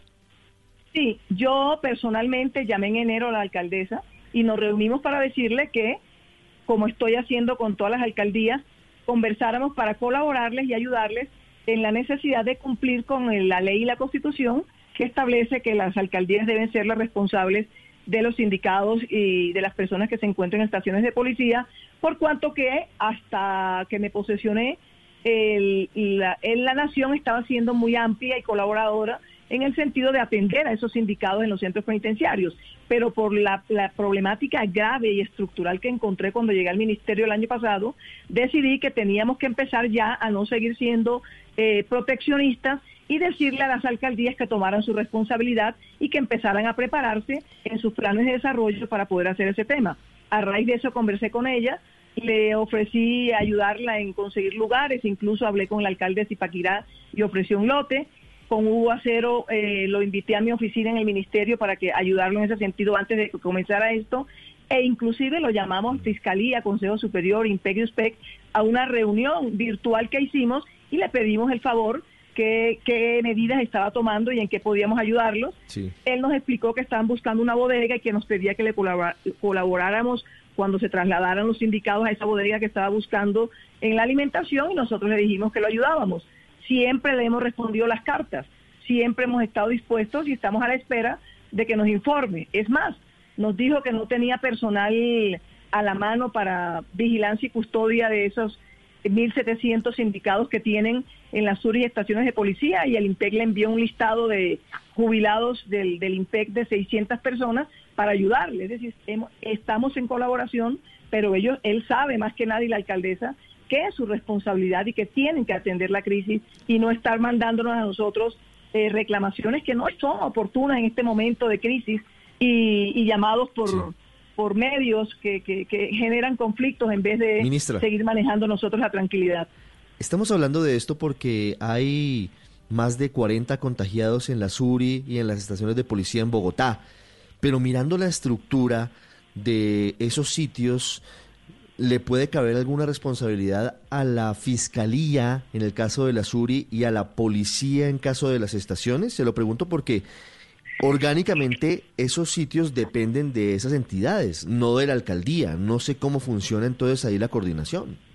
Mira, el artículo 17 del Código Penitenciario, que es un código de 1993, que ha sido corroborado por la Constitución artículo 215, Plan de Desarrollo y otras normas, normas, eh, decisiones constitucionales, claramente dicen que corresponde a los entes territoriales la creación, dirección, organización, administración, sostenimiento, vigilancia de todas las cárceles y centros en donde se encuentren personas detenidas preventivamente. Es claro, lo que pasa es que no lo estaban haciendo porque el gobierno y el Estado y nosotros estábamos colaborándoles mucho en eso, pero desde el año pasado por la crisis estructural que no es propia del COVID, les estábamos pidiendo que se prepararan. Hoy, a raíz del COVID, se agrava todo y se acrecientan las preocupaciones, pero hay que estar más atento y la alcaldía y los entes territoriales son responsables de asumir el problema y atenderlo debidamente en este momento de crisis con los contagiados. Eh, ministra, en, la alcaldesa hace una petición particular en su carta. Le dice que desde el 4 de mayo pidió a su despacho que reglamentara el decreto que permite exonerar a las obras eh, para este fin. Es decir, la alcaldía quiere hacer una obra grande en un predio del distrito para llevarla a las personas que están en las URIs y que le pidió a usted que reglamentara el decreto que los exonera de unas condiciones especiales en la licencia de construcción. Esa petición es como la que la alcaldesa más hace énfasis en su carta. ¿Por qué no han reglamentado ese decreto? ¿Por qué no, no han respondido a esta inquietud de la alcaldesa? Eh, las inquietudes han sido todas respondidas, pero es exótica la, solicitud, que por un decreto de beneficios, de, ordenación de beneficios de domiciliaria para algunos privados de la libertad, eh, lo adicionemos la eliminación de la posibilidad de una licencia que lo manejan las alcaldías.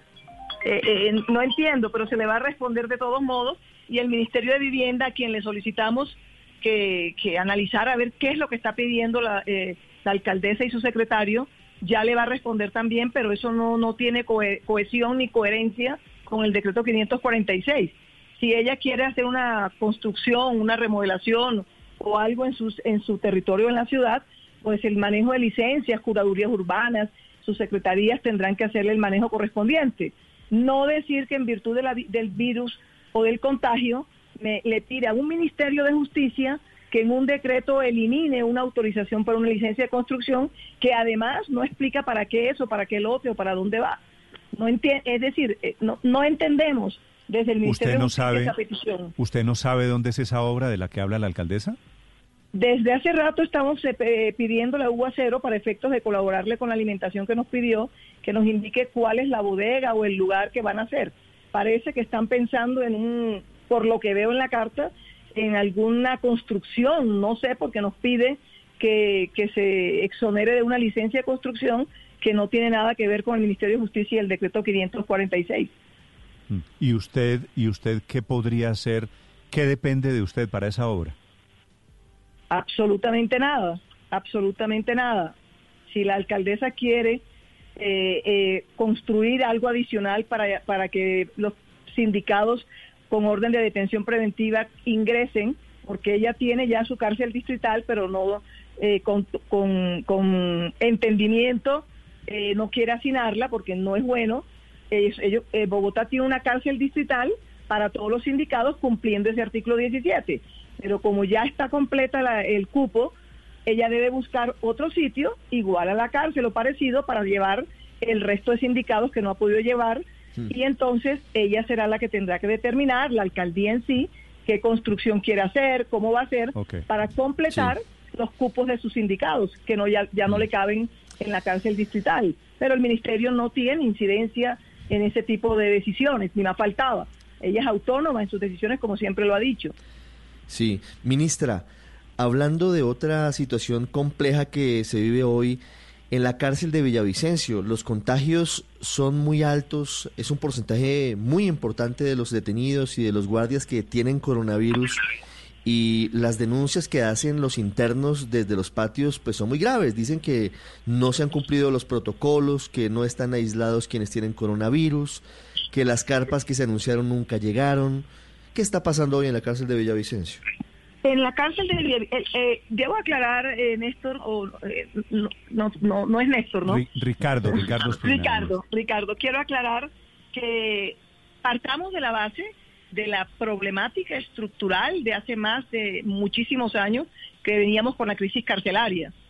En un momento de, de coronavirus estamos haciendo lo mejor que podemos y protegiendo de la manera que a veces no agrada mucho a los privados de la libertad eh, protegiéndole su salud y su derecho a la vida, ¿correcto?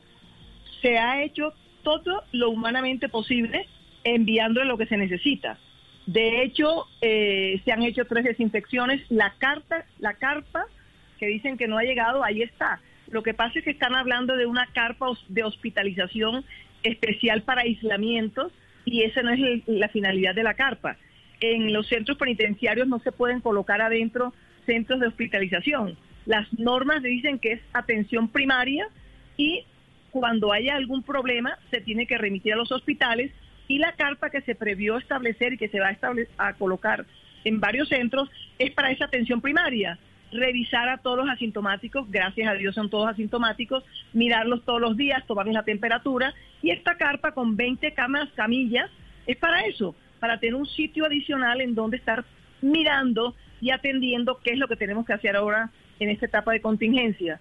Lamentablemente hay un, hay un un grupo grande de positivos, 800 y algo, y tenemos que estar pendientes es de que esos asintomáticos no se vuelvan sintomáticos, es la etapa en que estamos. Se aumentó y se le solicitó, la USPEC le solicitó al fondo aumentar los médicos, llevar más elementos de bioseguridad y eso se está haciendo, se acaba de ordenar mucho más médicos para que estén 24 horas y se están tomando todas las medidas adecuadas para tratar de ayudarlos. Lógicamente, el centro está hacinado, están todos unos con otros y bajo esas, eh, bajo esas circunstancias nos toca tomar las medidas urgentes para protegerlos. Y eso estamos haciendo. Es la ministra de Justicia Margarita Cabello, 8 de la mañana, 15 minutos. Un gusto, ministra, tenerlo en los micrófonos de Blue Radio. Muy amables a ustedes. Feliz día, Margarita Cabello, la ministra de Justicia, y la respuesta contundente a la alcaldesa de Bogotá, Claudia López.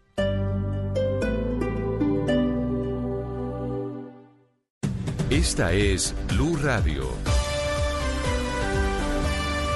Sintonice Blue Radio en 89.9 FM y grábelo desde ya en su memoria y en la memoria de su radio. Blue Radio, la nueva alternativa. Pásate a ETV. Trae tu número móvil de siempre, adquiere nuestros planes postpago y recibe el 50% de descuento en cuatro meses del valor de tu plan. ¿Qué esperas? Llama ya al 377-7777 o ingresa a etv.com. Aplican términos y condiciones slash TIC. Oferta válida del 1 al 31 de mayo de 2020. Dígale no a las noticias falsas. Evite los medios anónimos e irresponsables. En tiempos de emergencias y de incertidumbre, es fundamental la información verificada y confiable. Los medios de comunicación formalmente establecidos, por su profesionalismo y responsabilidad, son el antídoto más eficaz contra las noticias falsas y la desinformación. Infórmese por la radio y la televisión a toda hora, con los rostros y las voces que usted conoce y confía fue un mensaje de la Asociación Internacional de Radiodifusión, AIR. En la 14 estiramos los brazos, esta vez para ponernos distancia. Por eso cuando estés haciendo fila para pagar, quédate en el lugar que está marcado en el piso. Así te proteges, los proteges, nos protegemos. Te queremos de vuelta. Por eso queremos cuidarte. La 14.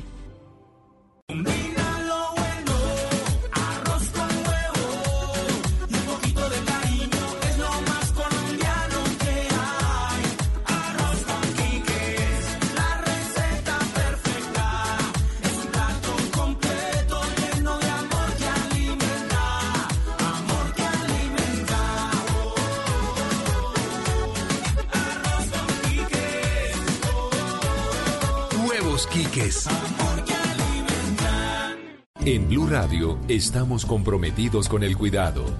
Lávate las manos con agua y jabón. Habla con tu jefe para poder trabajar desde casa. Lávate las manos de nuevo. Ayuda a tus hijos con las actividades académicas. Crea rutinas de actividades para aprovechar los días. Evita tocar tu cara y vuelve a lavarte las manos. En lo posible, quédate en casa. Así te cuidas y cuidas a los demás. Numeral Yo me cuido, yo te cuido. Blue Radio, la nueva alternativa. Quédate en casa. En Droguería Alemana te llevamos todo lo que necesites. Llámanos al 411-1010. Droguería Alemana. Siempre pensando en tu salud. 411-1010.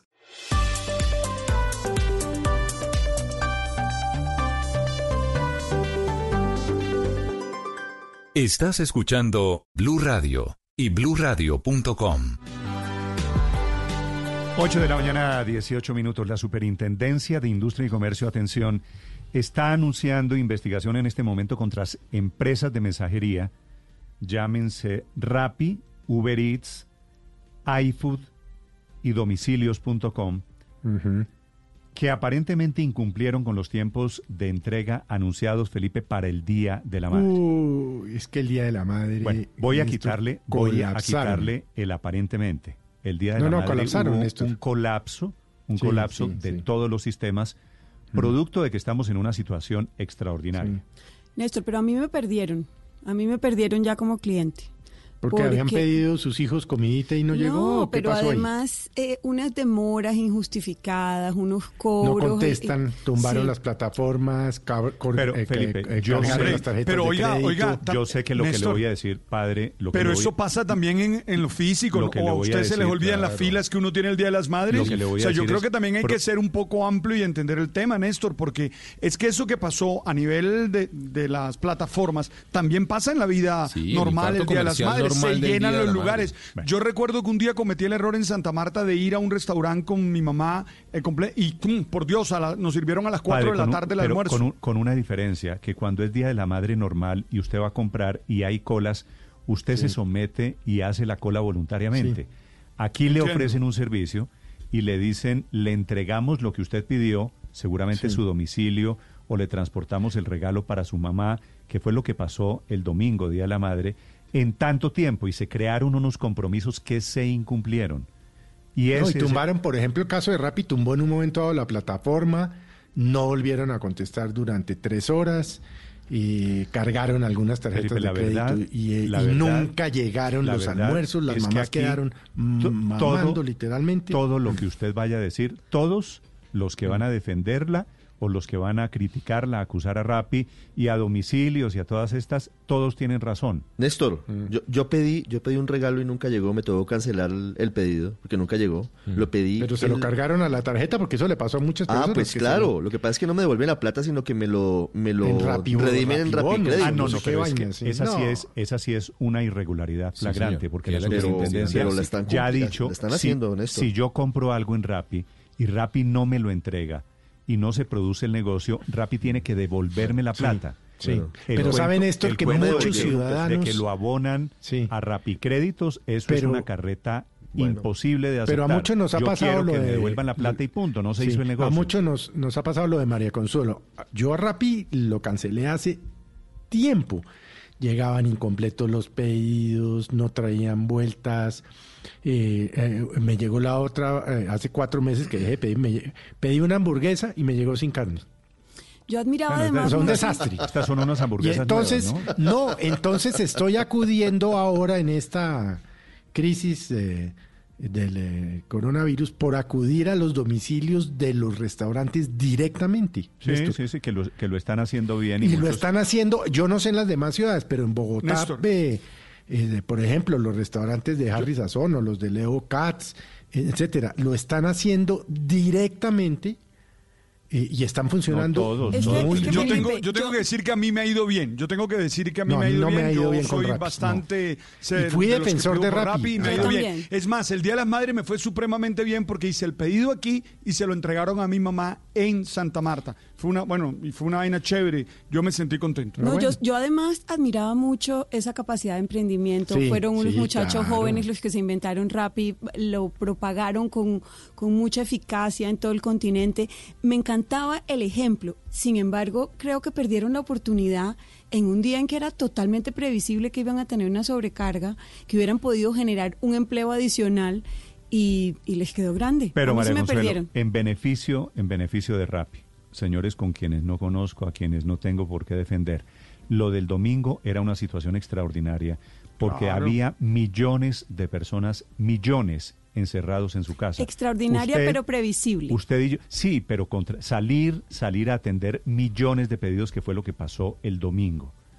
Gente que yo sé, yo sé que es eh, difícil de aceptar. Me pasó a mí, pero cuando me llamaron me dijeron, señor, qué pena, pero es que colapsamos, se explotó esta cosa. Se explotó quiere decir, se excedieron todos los límites, pues hombre. ¿Qué le vamos a Néstor, hacer si pero es es que, que como había dice en ese Felipe- momento Morales había 5 millones de personas pidiendo Claro. Pero el problema de Rappi, como dice Felipe, es que viene de atrás, se está volviendo muy irregular. Un día uno tiene un buen servicio y otro día un servicio desastroso. El día anterior al Día de la Madre me pasó todo lo que ustedes están diciendo. Mm. Hice un pedido a un supermercado de cinco productos, me dijeron que lo traían en una hora, lo cual me pareció demasiado tiempo, pero igual no me importó, pero lo trajeron. Cinco horas después me lo cobraron cuatro veces y me lo sumaron a los Rappi Créditos. Considerando que usted Entonces está a uno cuadra y ya no media de tiene la donde confianza.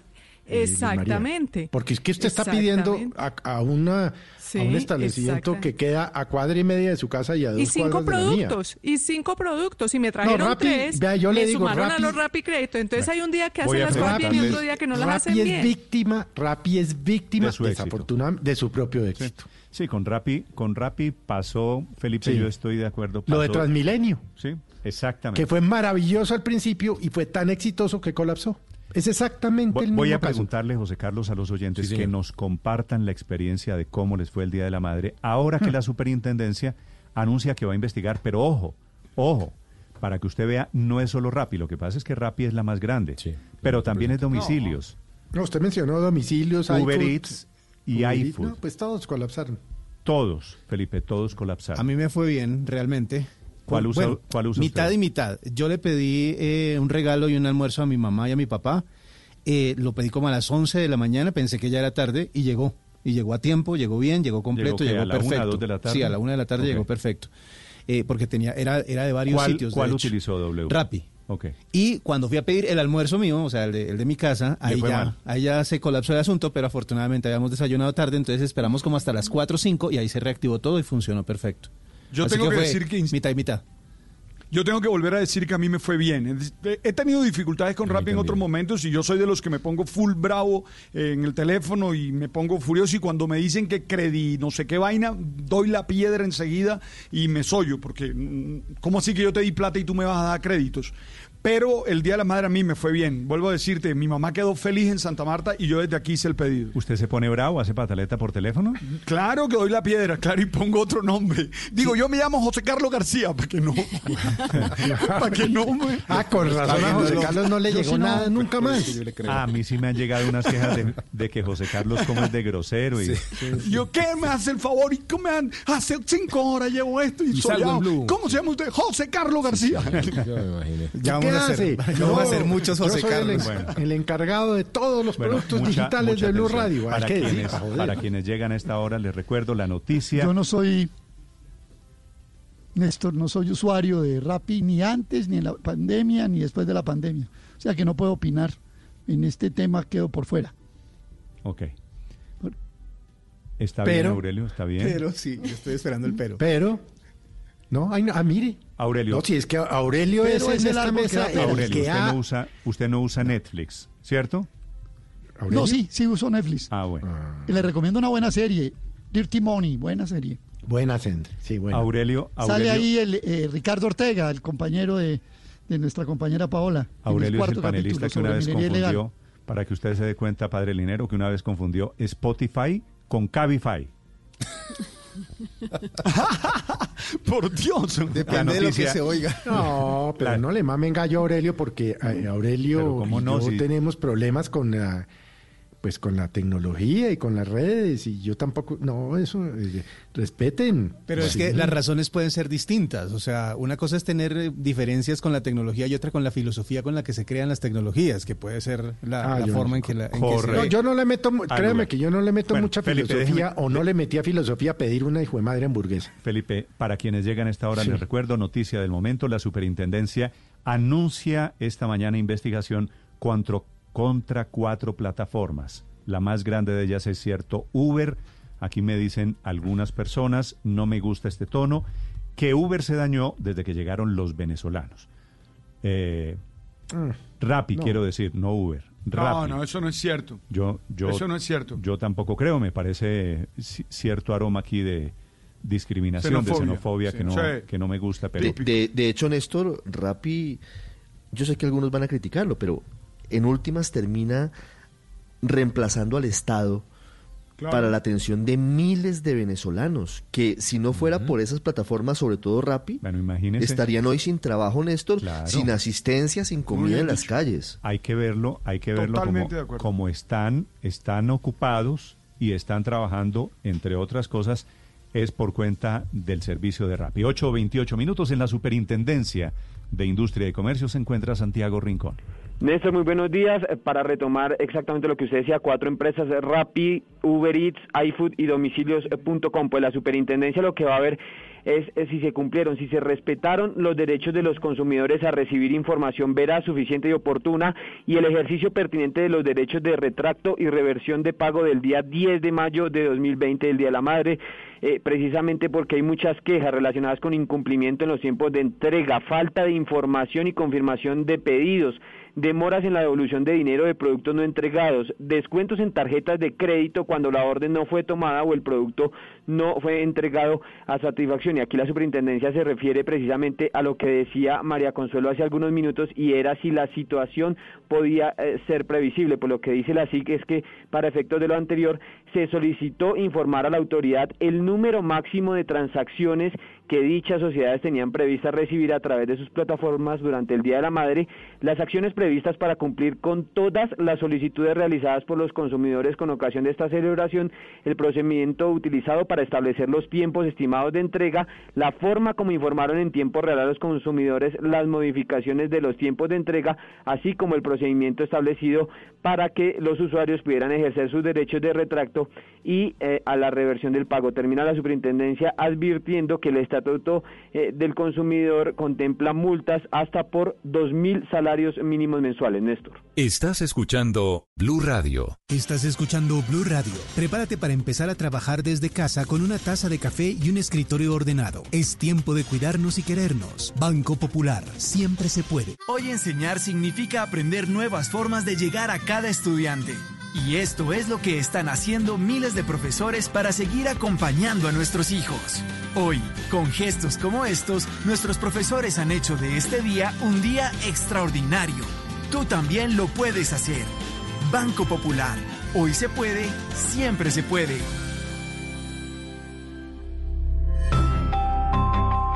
Somos Grupo Aval, vigilado Superintendencia Financiera de Colombia. En estos días que estás en casa, la papa es la combinación perfecta para tener un plato ideal. El gremio papicultor se queda en el campo porque una papa bien preparada te soluciona en todo momento. Fede Papa, Fondo Nacional del Fomento de la Papa.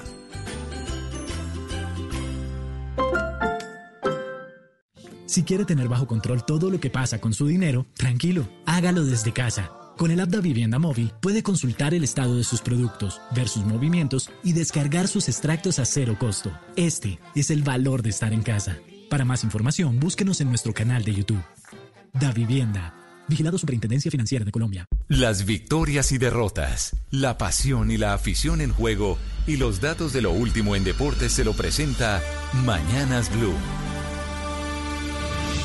A esta hora, la información deportiva en Mañanas Blue. Mañana vuelve a rodar la pelota en Alemania, regresa el fútbol y desde las 8.30 de la mañana, hora colombiana, el mundo tendrá en la televisión al Deporte Rey. Detalles más finos de la puesta en marcha. Los jugadores van a llegar a los estadios en varios transportes. Se acaba por estos días el concepto del bus único. Las distancias de un metro y medio entre cada uno de los futbolistas en los vehículos se mantienen en el camerino y solo podrán estar allí 30 minutos. En el banco van a ver a los jugadores suplentes también a un metro y medio. No habrá zonas mixtas, es donde hablan los jugadores con la prensa. Y la rueda de prensa del entrenador será de manera virtual.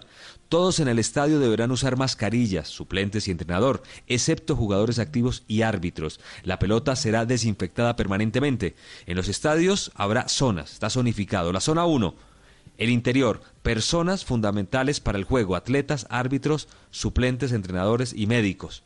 Zona 2, las gradas. Pueden estar periodistas, equipos de transmisión y seguridad. Zona 3, el exterior, hasta los límites del estadio. Eh, los demás eh, personas que sean importantes para el espectáculo. Solo 300 individuos pueden permanecer en los escenarios deportivos. Al mismo tiempo, eh, allí pueden haber solamente 100 personas en cada una de las zonas. Los alemanes piensan en todo. El concepto final de este retorno es que la Bundesliga no garantiza el 100% de seguridad. Eso es imposible, afirman, pero la idea es mantener un riesgo clínicamente justificado, teniendo en cuenta la relevancia del fútbol en términos sociales, políticos y económicos, además sin crear una competencia por los recursos de prevención con el resto de la población. Aclaran, dependerá también del buen comportamiento de todos. Ya fue suspendido el primero.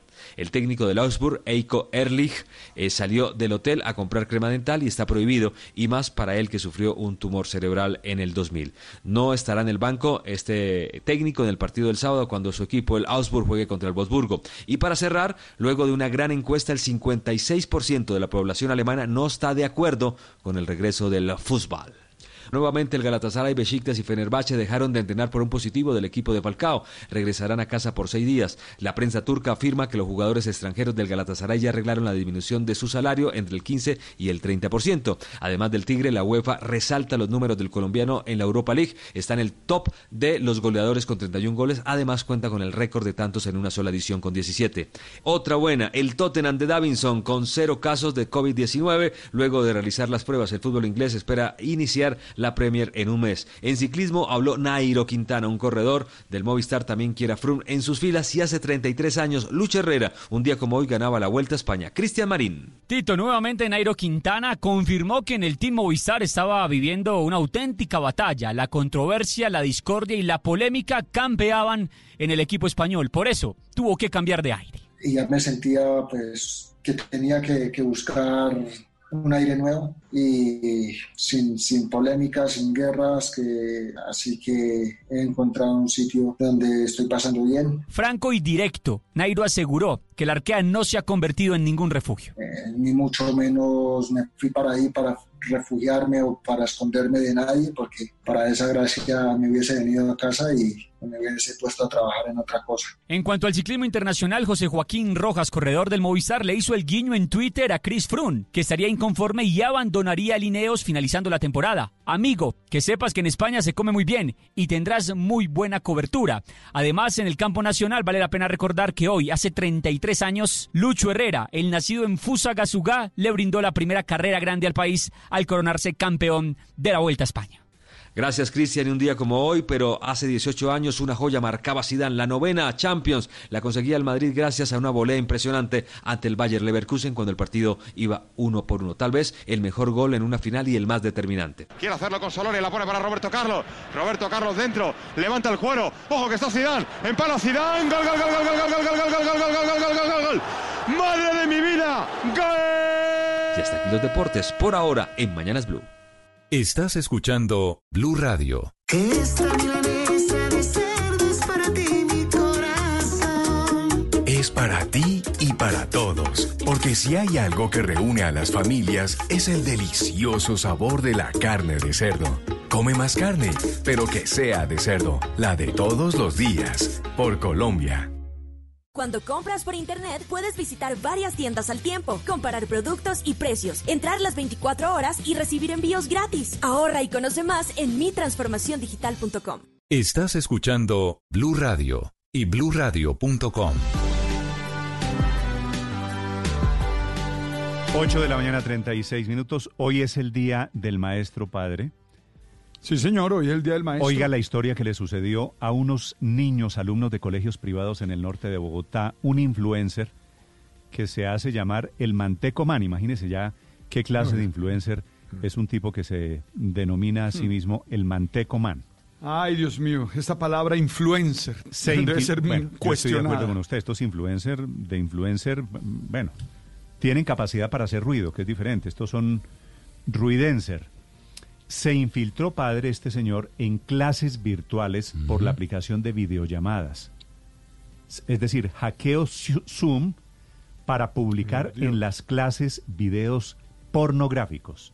Oh, no, hombre. Estaban Dios. tomando, estaban tomando los niños las clases y se apareció, y a todos los niños, por supuesto, les pareció gracis- graciosísimo, comenzaron a salir imágenes porno un reto que implementó No, este supuesto influenciador, como dice usted, Néstor, que lo que hizo fue que convocó en sus perfiles sociales a que los niños enviaran las identificaciones y las contraseñas para entrar a las clases y él se comprometía a hacer esa jugarreta, esa picardía, entre comillas, que resultó, por supuesto, una situación muy compleja, sobre todo para las maestras y los profesores que estaban en mitad de clase y les empezaban a aparecer eh, videos pornográficos, Néstor. Bueno, ya tengo Pero ¿sabe ubicada- también, Néstor? ya tengo ubicada ¿Sabe tam- a la profesora que enfrentó a este influencer. Claro, Que me claro. parece que ¿Sabes hoy, también? Día del Maestro, vale la Hay pena que el respectivo homenaje. Claro que sí. Néstor, ¿sabe qué es lo que sucede, Néstor? Que, que el ridículo, la frivolidad se ha vuelto un reto. Ahora ser frívolo, ser ridículo es un reto. La, la verdad creo que ahí nos hace falta profundidad, nos hace falta pensar, nos hace falta entender más la vida.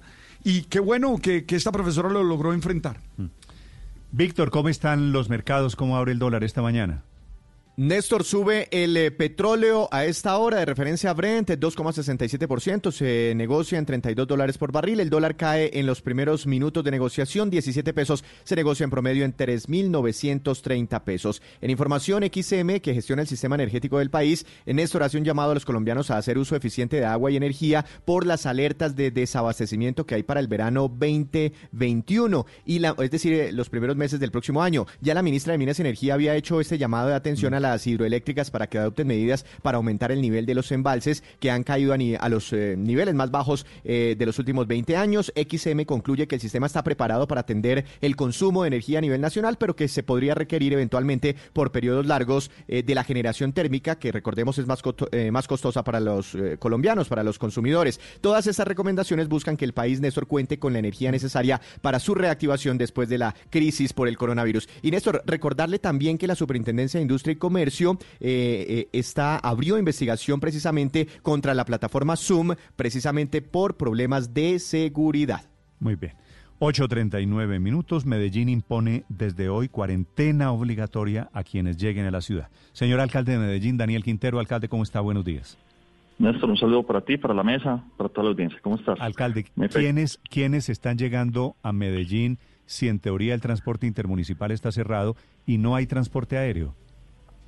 Bueno, a través de rutas nacionales, las personas que encuentran alguna o están dentro de alguna de las excepciones han logrado transportarse hasta la ciudad y lo están haciendo a diversas ciudades del país y de diversas ciudades del país. Lo que nos hemos encontrado es que muchas de esas personas que llegan con autorización, digamos, impresa de ya sea alguna alcaldía o, o que presentan alguna razón de peso, de fuerza mayor para eh, justificar el desplazamiento, entonces están llegando, nosotros de forma ¿Estamos mm, hablando digamos, de, rigurosa. de- de vía aérea, alcalde? No, vía terrestre. Vía terrestre, sí. Eh, nos hemos dado cuenta que eso está pasando, pero no solo eso, sino que también nos hemos dado cuenta que eh, a la llegada les hacemos el examen eh, y algunos resultan positivos y luego, bueno, hacemos el, el, el tracking de dónde venían. Entonces, muchos, por ejemplo, venían de ejemplo, eh, Bogotá o Cali o otras ciudades, pero además acaban de llegar hace dos, tres días de México. Eh, el día de ayer tuvimos eh, tres casos de personas que además encontramos fue a través de un de un ejercicio de pruebas aleatorio de personas que vimos llegando en una en una van y nos dimos cuenta que llegaban de México. Pero ¿cómo llegan de México, alcalde? Ah, eso, eso es una buena pregunta. Entonces, ¿cómo llegaron de México? Luego por vía terrestre llegan a Medellín. Entonces, de alguna forma están llegando eh, a Bogotá. Ah, no, pero, pero es decir, la, la denuncia es más grave, ya no es una decisión, sino detrás de la decisión, digo, de esta cuarentena obligatoria, alcalde, lo que me estoy dando cuenta es que usted denuncia que hay un tráfico inclusive internacional que termina en, en Medellín o en Bogotá o en Barranquilla o donde sea. Hay unos, hay unos vuelos humanitarios que se están realizando. Esos vuelos humanitarios llegan al país. Hay que prestarle mucha atención a esos vuelos. Esas personas que llegan son claves tenerlas registradas. ¿Cuál es su domicilio? Eh, ¿Van o no van a mantener una cuarentena? Tienen obligatoriamente que tener una cuarentena. Pero hoy en día ya el problema no solo es personas que vengan de otros países. Hoy tenemos focos eh, de infección importantes en nuestro propio país, lo que nos invita a dos cosas. Uno, ser solidarios, ayudar en todo lo que sea posible, pero también ser muy estrictos en que no haya, eh, digamos, tránsito entre zonas muy infectadas a zonas en las que se están haciendo controles fuertes. Alcalde, usted hizo el anuncio de esa cuarentena obligatoria ayer y aquí en Medellín hemos recibido muchas preguntas de los oyentes. Conductores, por ejemplo, de vehículos de carga que están todo el tiempo de un departamento a otro. Militares que están entre Chocó y también en Medellín porque la jurisdicción militar así se los obliga. Incluso médicos que no están en misiones en departamentos. ¿Ellos no, no- tienen que hacer la cuarentena obligatoria? No, no, no, no. Esto es para, eh, la mayoría son habitantes de la ciudad, es decir, son ciudadanos de Medellín que tienen derecho, obviamente, a estar en su ciudad. Eh, pero lo que sí queremos es que cuando estén llegando tengan pues unos controles. Uno, que sea en efecto un ciudadano de Medellín, que tenga un domicilio en Medellín, que se le pueda hacer seguimiento y control y garantía de que está haciendo su cuarentena y de esa forma todos vamos a estar tranquilos.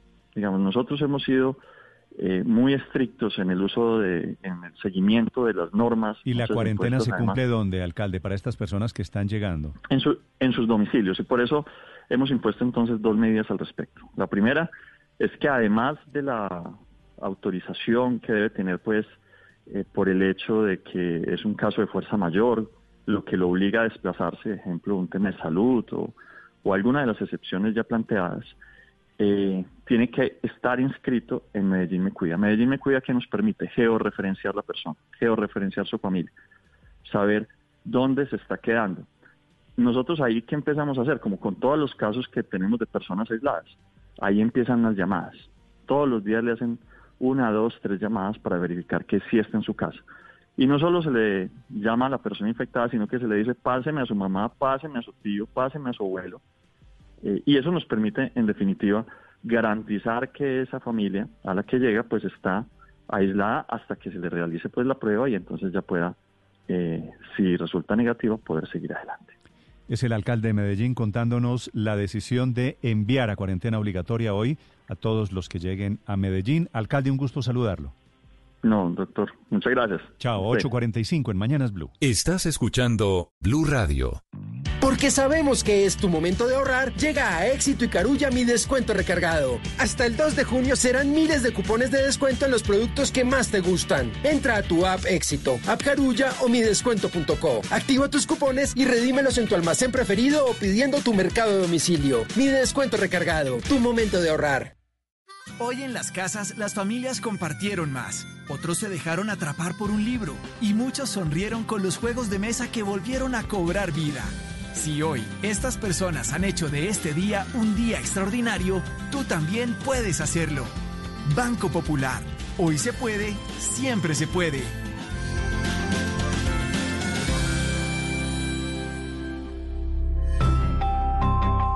Somos Grupo Aval, vigilado Superintendencia Financiera de Colombia.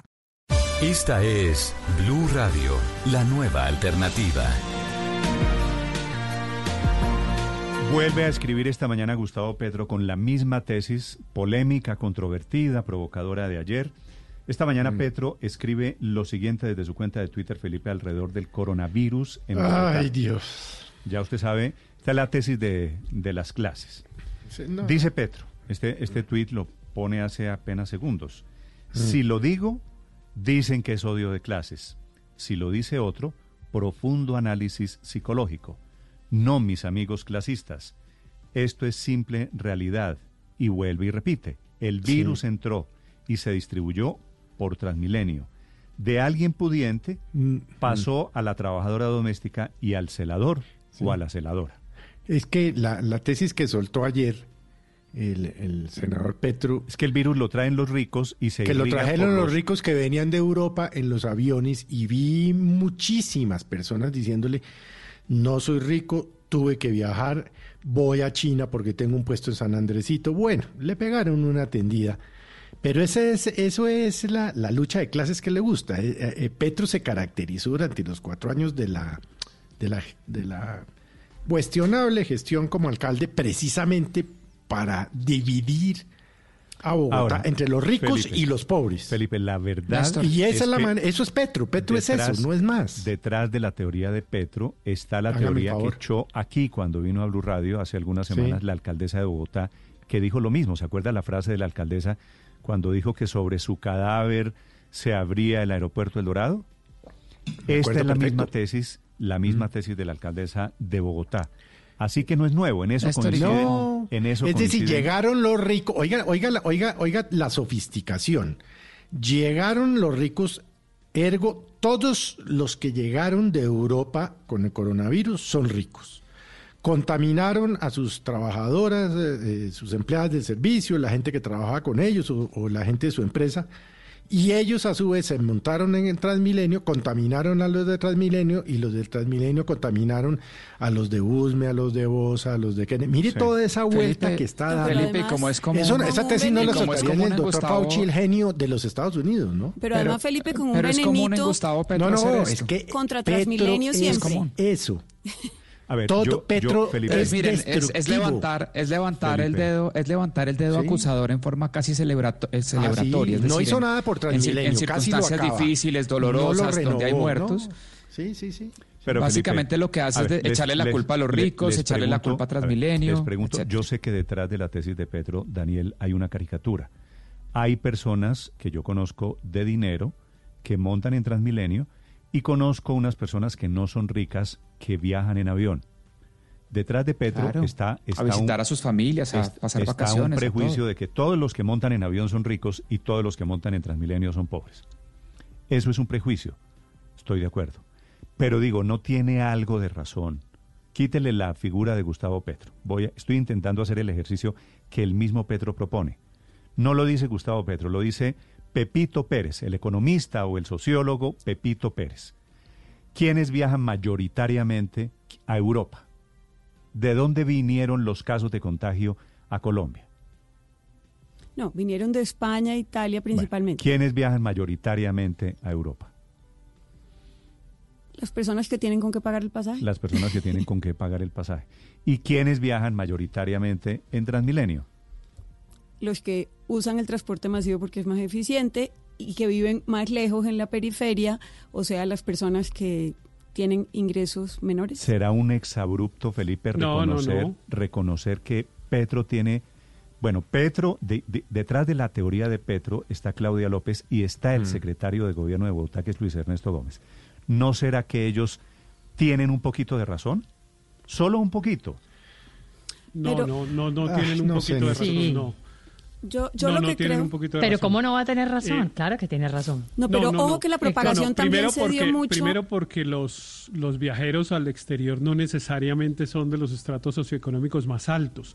En Colombia hay un porcentaje muy alto de migrantes a España eh, y a los Estados Unidos que son normalmente de estratos socioeconómicos medios e incluso medio bajos, eh, que precisamente porque no tienen su situación económica resuelta en Colombia y además tienen normalmente dificultades, van, como dicen, a buscar suerte a otros lugares. Esa es la caracterización de la población migrante colombiana en Europa y en Estados Unidos.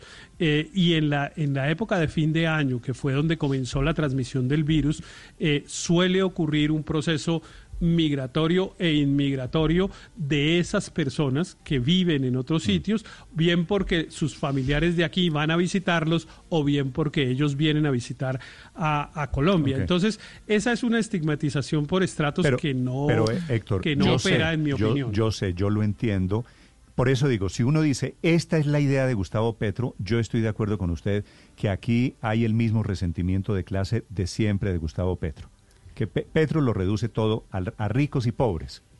Néstor, los, pero- los pero- malos, pero- pero- los pero- malos, los ricos, los Pero eso es pobres, Petro. los buenos. Es decir, ¿qué- Pero, qué más Pero- espera usted de Pero Petro? detrás de la teoría, Felipe, escueta, llana, sin ideologías, de que fundamentalmente en un avión que viene desde Europa Mm. hay más personas pudientes que menos pudientes. No hay un poquitico de verdad en lo que dice Gustavo Petro. Sí, y no, Néstor, Néstor, no porque solamente- Yo vi que ayer en las redes muchas personas, creo que cuatro mil y pico, le dijeron, no soy rico, tengo que viajar por negocios.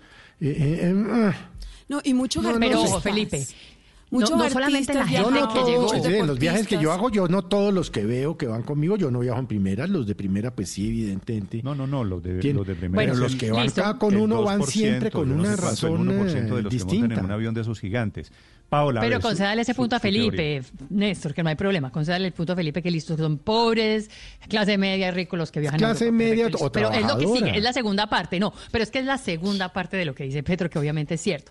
Obviamente que los más golpeados son los más pobres. Y lo estamos Sí. viendo en Sí. Cartagena, en los barrios, como decíamos Sí. ahorita, el Pozón En Tumaco, en Mandela, barrios en populares en condiciones históricas de hacinamiento, lo estamos viendo en Leticia, en donde Mm. el 80% de los niños viven en condiciones de pobreza, ¿no? Lo estamos viendo en las zonas más populosas de Bogotá. Pues claro, es que cuando usted tiene que compartir un cuarto con cinco o siete personas, como se aísla socialmente. Claro, pero Paola, Sí, además de todo que la, positivo. la teoría, la teoría de Petro obviamente tiene un tinte político, Néstor, pero desde el punto de vista estadístico está demostrado. En Bogotá y en Santiago de Chile, por ejemplo. En Bogotá, los primeros casos y la localidad que más tuvo personas con coronavirus fue Usaquén, que mayoritariamente es una localidad con barrios de estratos 4, 5 y 6. Y luego fue moviéndose por la ciudad y hoy tenemos que Kennedy Usaquén- tiene la mayor cantidad de Sí, pero casos, aquí, Néstor. aquí Usaquén también ¿No? tiene el codito, Ricardo. Sí, claro, pero mayoritariamente, le estoy diciendo, Escribe- mayoritariamente tiene casos, eh, tiene esos estratos. En, en Chile, por ejemplo, los primeros casos en Santiago empezaron en Vitacura y en Las Condes, y luego se expandió por toda la ciudad. Entonces, sí hay una lógica con lo que dice Petro, digamos. Ricardo, me escribe. Ricardo, puede ser cierto, Leo, pero ¿será que el senador Gustavo Petro Daniel. ahora va a pedir un, un vuelo humanitario para regresar también a Colombia, contradiciendo que no se debería usar el aeropuerto Ah, en este bueno, momento, como ya, pasó ya. con el secretario de, Ya le voy, de me movilidad de Bogotá? Entonces, un oyente. Néstor, pero es que no es cierto lo que- Luz no creo- un segundo, Ok. un segundo, voy a leer unos mensajes de oyentes, no se me alboroten.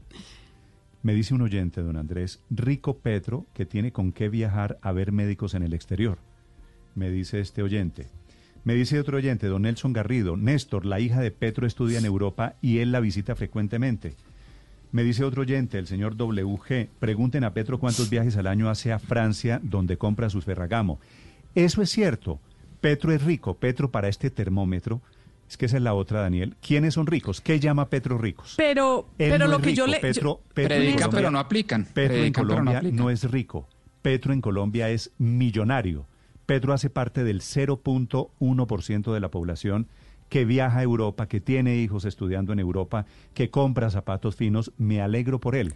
Pero también es importante meter eso en la ecuación. Veo Mi- que a mire. los oyentes les parece que es de mínima Claro. coherencia también hablar esto. Luz María, Ma- varias de las cosas, Néstor. Una es que uno de las de lo que cambió en Colombia desde que no piden visa en Europa es que la clase media viaja muchísimo a Europa. Toda la gente en el sector de Kennedy mucha gente viaja para conocer a ¿Usted Europa. cree? ¿Usted cree, El Luz hecho, María? claro, tengo amigos, varios, muchos que viven en esa zona de la ciudad, que viajan, que, han- que ya sus destinos de turismo son en Europa. Acuérdese que además es que en Salitre, por ejemplo, toda la zona de Salitre está eh, es parte de- del Bueno, occidente eso es- de Bogotá. Salitre es Eh, estrato y en- cuatro- Pues María, y son, y- son trabajadores que mandan pero- pero remesas bueno. a sus familias, todo. Pero además, segundo, el hecho de que la primera persona que se haya conocido que estaba infectada era una niña en el norte de Bogotá no quiere decir que ya no hubiera infectados en, en Kennedy. Es- es- eso no, te- sabemos las dificultades que se tuvieron inicialmente en las pruebas y en Kennedy se reprodujo mucho. Es decir, eso que es- empezó la alcaldesa un poco para echarle, para generar esa división de clases y que siguió Gustavo Petro, pues lo único que hace es dañar, eh, daña- eh, dañar la, la percepción de que la ciudad tiene que combatir unida por esta este virus, es- como esta- si fueran esta- unos esta novela- malos que le están llevando Este el contagio a los, se llama a los La otros. persecución del rastro sociológico sobre el coronavirus. ¿Quién fue el primero que trajo aquí el coronavirus? ¿Era rico o pobre? Y como si hubiese sido una conspiración de los ricos que pueden viajar a- afuera, que, con- que quisieron contaminar a las personas. Me dice un- Pero ¿sabes qué es lo que me preocupa? viajan en No se ¿Sabe qué es lo que me preocupa? Me dice este oyente, Que padre no hay- no, no se, no se no olvide que el virus nació en el país comunista de China. Entonces Claro, el es virus que, es, ¿sabe qué, comunista para estos efectos. Néstor, mire, Néstor, dicen que, de- decía Edgar Morán, que en estas situaciones la gente o es creativa o busca culpables. Yo creo que no podemos caer en lo segundo. Mira, Néstor, que haya venido por donde haya venido. No creo que se trate ahora de hacer unos juicios morales, no porque eh, nadie quiso traerlo, nadie es mala persona. Habrán algunos elementos de responsabilidad que evaluar, pero no se trata ahora de hacer unos juicios y de terminar enfrentados, porque eso lo único que genera es violencia y lo único que va a hacer es que no Ah, seamos bueno, capaces de vencer parte- la pandemia. Esa parte es muy Sí, yo importante. creo que- Aquí, aquí tengo unos mensajes, Héctor, sobre eso, que me dicen, supongan que sí, que unas personas adineradas del norte de Bogotá, me dice el oyente, para seguir la caricatura de Petro, trajeron el virus. ¿Y qué? Bueno, digo, No, fue, no, sí, sí. no lo, no lo trajeron intencionalmente, entiendo No, ni, si es- ni, si es ni de que golpe quiere sabía decir. que lo tenía, ni. O sea, es que. Pero es que yo sí creo que esa discusión se vuelve importante eh, e irrelevante. Yo estoy con el, con el padre Linero. A- a- hoy por hoy, aunque claro que para los estudios epidemio- epidemiológicos es muy importante saber cómo es que se mueve y de dónde viene y para dónde va, eh, normalmente cuando se hacen esas afirmaciones lo que eh, eh, hay es un trasfondo de responsabilidades políticas. El que permitió que el aeropuerto estuviera abierto, el que no controla Transmilenio, el que no sé qué. Y resulta que hoy todos los gobernantes los vemos un poco excusándose en que es que el virus llegó de afuera y otros lo mandaron y tal.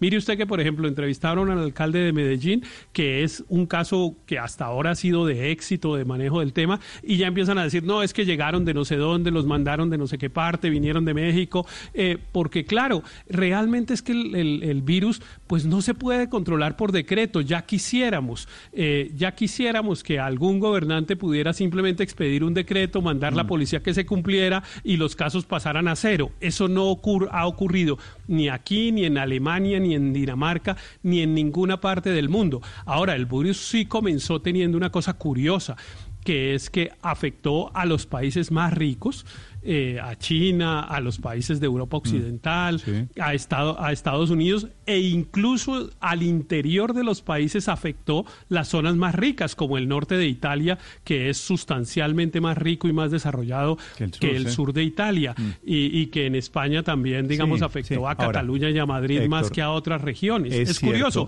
en Brasil, Sao Paulo, más que en el en el, en el este. Entonces, eh, ha, sido curioso, digamos, ese tema sociológico del, del virus. Detrás de la frase de Petro, por supuesto, hay una recriminación y hay una batalla que es la de siempre de Petro alrededor de la lucha de clases. Creo que eso, No, creo que eso y todos lo tenemos claro. 8.59 Néstor. minutos, María Consuelo. No, y un afán de desprestigiar Transmilenio. Es que yo sí, que trabajé allá y que conozco el esfuerzo de las personas que trabajan allá, sé que de las primeras medidas y de los primeros comportamientos eh, de bioseguridad, de lavado, de desinfección en Bogotá se dieron en Transmilenio. Entonces me parece muy injusto que él quiera eh, asociar la marca Transmilenio a la propagación del virus, generando un detrimento además de la marca y Esa del tres concepto. la jugada, ¿no, Néstor? No, la jugada es contra el gobierno de Bogotá, Contra Duque contra por el, el gobierno nacional. Sí, Muy exactamente. injusto. Gobierno nacional, responsabilidad de aeropuerto. Gobierno de Bogotá, responsabilidad Transmilenio. Y, ¿Y? los ricos. Y los ricos. Que es la obsesión. Son las nueve en punto en Mañanas Blue. Estás escuchando Blue Radio. Activemos la fuerza de la cooperación. En Coomeva nos unimos para ayudar a más de 3.000 familias afectadas que viven de la economía informal. Activa tu ADN solidario. Si eres asociado a Coomeva, ayúdanos con tu donación en www.coomeva.com.co. Demostremos juntos que cooperando somos más fuertes. Coomeva nos facilita la vida. Blue Radio y Glucerna te invitan a conocer más sobre la diabetes. Con Glucerna sigue siendo tú. El diagnóstico de la diabetes solo puede realizarse a través de pruebas de laboratorio y debido a que es una enfermedad que avanza de manera silenciosa, la mejor recomendación es asistir a chequeos médicos regulares y con más razón si usted tiene factores de riesgo para desarrollar la enfermedad, como sobrepeso, si tiene un hermano, hermana o uno de sus padres con diabetes. También si es sedentario, tiene una alimentación poco saludable o le han diagnosticado otras enfermedades como presión alta. Además, si llega a presentar los siguientes síntomas sin una explicación aparente, Pérdida de peso, orinadera, sed y hambre constantes. En cuanto al examen de laboratorio, es una sencilla prueba de sangre que puede complementarse con otras y que llevan a detectar la enfermedad incluso así usted no tenga síntomas. Glucerna es una fórmula especializada que contribuye a la adecuada nutrición de personas con diabetes. Su fórmula ayuda a mantener estables los niveles de azúcar gracias a los carbohidratos de liberación lenta. Además contiene vitaminas y minerales. Consulta con tu médico o nutricionista si junto con ejercicio y una dieta saludable puedes complementar tu tratamiento con Glucerna. Con Glucerna sigue siendo tú. Esta es Blue Radio, la nueva alternativa. Profesora, muy buenos días. Muy buenos días, Néstor. ¿Cómo estás? Bien, ¿usted cómo está, profesora? Muy bien, gracias. Feliz Día del Maestro. Muchas gracias. ¿Usted es profesora de qué? Yo soy profesora de inglés. Usted no me quiere decir ni su nombre ni el colegio en el que trabaja, ¿cierto? No, no, señor, porque pues a pesar de que tra- hemos tratado, porque somos varios profesores, de hacer estas denuncias de forma anónima, ya por ejemplo mis redes sociales las eh, las han atacado de una manera impresionante. Entonces, pues si así nomás así de incógnito preferiría no Sí. no yo, revelar mi, mi identidad. yo aquí tengo el nombre, estoy viendo su fotografía. No lo vamos a decir, no se preocupe. Profesora, ¿qui- ¿quiere usted contarme qué fue lo que pasó? Usted estaba en clase de inglés, clase virtual con cuántos niños? Eh, bueno, primero me gustaría agradecerles por la oportunidad de, de denunciar esto y segundo hacer una pequeña aclaración. Por no favor. pasó durante eh, específicamente mi clase, pero sí la clase de, de muchos amigos y compañeros profesores. Ok. Eh, oscilan entre niños entre 14 y 17 años. Eh, fueron varias clases, incluso clases universitarias también, porque pues somos un colectivo de profesores que nos mantenemos comunicados constantemente y todos lo denunciamos al tiempo. Entonces. Estaban fue en clase, que fue estaban en clase los niños 14 a 17 años, diferentes clases, no era la primera vez que les pasaba, y se aparece que en los computadores, en las aulas virtuales. Sí, entonces ingresa un usuario con el nombre iPhone 7. Lo descubrimos porque todos entró con el mismo usuario, iPhone 7, y empieza a compartir su pantalla y empieza a compartir pornografía, videos pornográficos en medio de la clase. Entonces, em, pues es impresionante porque obviamente tú de profesor, pues te estás adaptando a esto y no tienes el manejo de tantas herramientas tecnológicas, entonces en lo que tú tratas de identificar qué está pasando, por qué está pasando eso, y lo primero que tú piensas es, hey, es un estudiante mío el que está haciendo esto, son muchas cosas que pasan y, y lo dejan a uno completamente atónito. Entonces él empieza a compartir pornografía y, y pues muchos estudiantes quedan como, ¿qué está pasando? ¿Qué reacción tuvieron los muchachos? Porque ellos ya están en esa edad, entre 14 y 17, por supuesto, saben de pronto más que usted y yo, ¿no? Ujú, exactamente. Pues eso digamos que ha sido una de las cosas más, más dolorosas que he tenido que ver, porque muchos, muchos pues están en esa edad que esas cosas les parece chistosa, porque pues son adolescentes, digamos, están, están en esa edad que ese tipo de cosas les parece curiosa, chistosa. Hubo unos que reaccionaron supremamente mal, como ¿qué es esto? ¿Quién está haciendo esto? Por favor, no hagan esto. Y fue, fue, fue una confusión en realidad de esas clases. En, en los videos que yo grabé de la pantalla, porque yo grabé todo lo que el personaje subió a su red social, eh, se ve la cara de los profesores, es lamentable, de verdad que es lamentable ver ese video. ¿Y, y qué plataforma estaban utilizando ustedes, profesora, como para que los demás profesores en el país tengan en cuenta esto? ¿Y, y cómo hicieron para ingresar? ¿Cuánto tiempo estuvo ese, ese iPhone 7 ahí publicando pornografía? Eh, bueno, es, también es importante tenerlo en cuenta. Fue por las plataformas de Google Teams y por las plataformas de Zoom. Pero acá hay algo también que es bien valioso de, de analizar y es que muchos de, de los que eh, este muchacho pudo entrar a estas clases gracias a que otros estudiantes les compartieron el link, eh, le compartieron el link, porque lo que él hizo fue por su Instagram generar una convocatoria de, hey, envíenme sus cuentas de Zoom para que yo pueda entrar a sus clases. Él, él duraba aproximadamente que cuatro, tres minutos compartiendo y se salía y hacía otro tipo de cosas. Doctora, eh, profesora, dos temas. Uno, eh, se logró conversar con los muchachos después, tratando de, de hacer algún tipo de aprendizaje después de la situación tan engorrosa. Y dos, ¿se ha denunciado a este personaje? Porque esto es un delito. Sí, eh, bueno, yo como te digo, somos varios profesores, sí logramos hablar con los muchachos, sobre todo un profesor compañero mío habló con sus muchachos, identificó quién había sido el que compartió el enlace, eh, pues se regeneró la reflexión, el muchacho dijo que, que pues que no lo había meditado antes de, de- de hacer esto. Sí. Y sí, yo personalmente, yo soy muy amante de la tecnología, a mí me va personalmente muy bien y yo lo que hice fue entre mis compañeros generarles la conciencia de que tenemos que tener muchísimas más, eh, pues, alertas de seguridad, que tenemos que ser muchísimo más cuidadosos para que estas cosas no pasen. Uno asume que no van a pasar, pero siempre pasa que, existen personajes así. Denuncias sí han habido. Eh, yo personalmente me tomé el trabajo de buscar quién era el personaje, sé dónde estudia, sé dónde vive, me comuniqué con la universidad donde él estudia y les hice un llamado como profesora de, pues que eso no puede ser, esos no pueden ser los profesionales del futuro, realmente lo creo, no pueden ser. La universidad me respondió algo muy muy tímido, como que el, el, muchacho iba a ir a una consulta psicológica y se le iba a dar asesoría jurídica para entendiera la, para que entendiera la gravedad de lo que había pasado, pero pues no pasó realmente nada más. Porque Profesora, lo que se trata es que está exponiendo pornografía a, a, menores. Entonces, eso se tipifica, mm, creo yo, como un delito. Y debiera tener alguna consecuencia de ese tipo.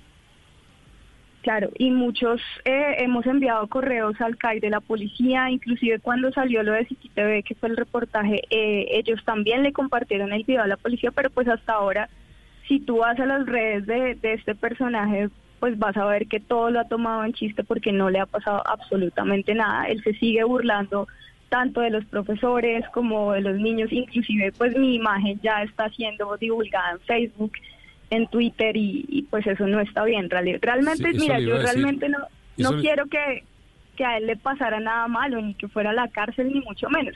Lo único que yo le pedía era generar esa reflexión de que lo que está haciendo está mal desde todo punto de vista no puede ser que eso sea chistoso. Sí, eso le iba a comentar, profe. Estábamos viendo la red social de este, de este influenciador, entre comillas, y se burla totalmente de lo que está haciendo. Además, se jacta de su hazaña. Pero usted comenta eh, que la están atacando a usted en sus redes sociales. ¿Quién la está atacando? ¿Qué le están diciendo? ¿Hace parte del trabajo, entre comillas, de este muchacho? Eh, pues en realidad lo, lo que pasó fue que él pertenece, creo que, a un grupo de de personajes que comparten memes, según tengo entendido. Entonces ellos, eh, no sé cómo averiguaron quién era yo, y empezaron a compartir mi imagen, amenazarme por Twitter que dejara de molestarlos a ellos, que ellos no tenían nada que ver con ese personaje, que lo molestara él, que los dejara en paz a ellos y empezaron a compartir mi imagen, a hacer memes. Realmente sentí, me sentí amenazada y por eso preferí cerrar todas mis redes el día de ayer. Sí, profesora, este muchacho influenciador, ¿qué estudia? Él estudia negocios internacionales. Ajá, pero bien, ¿no? sí. ¿Y, ¿Y, está en qué semestre?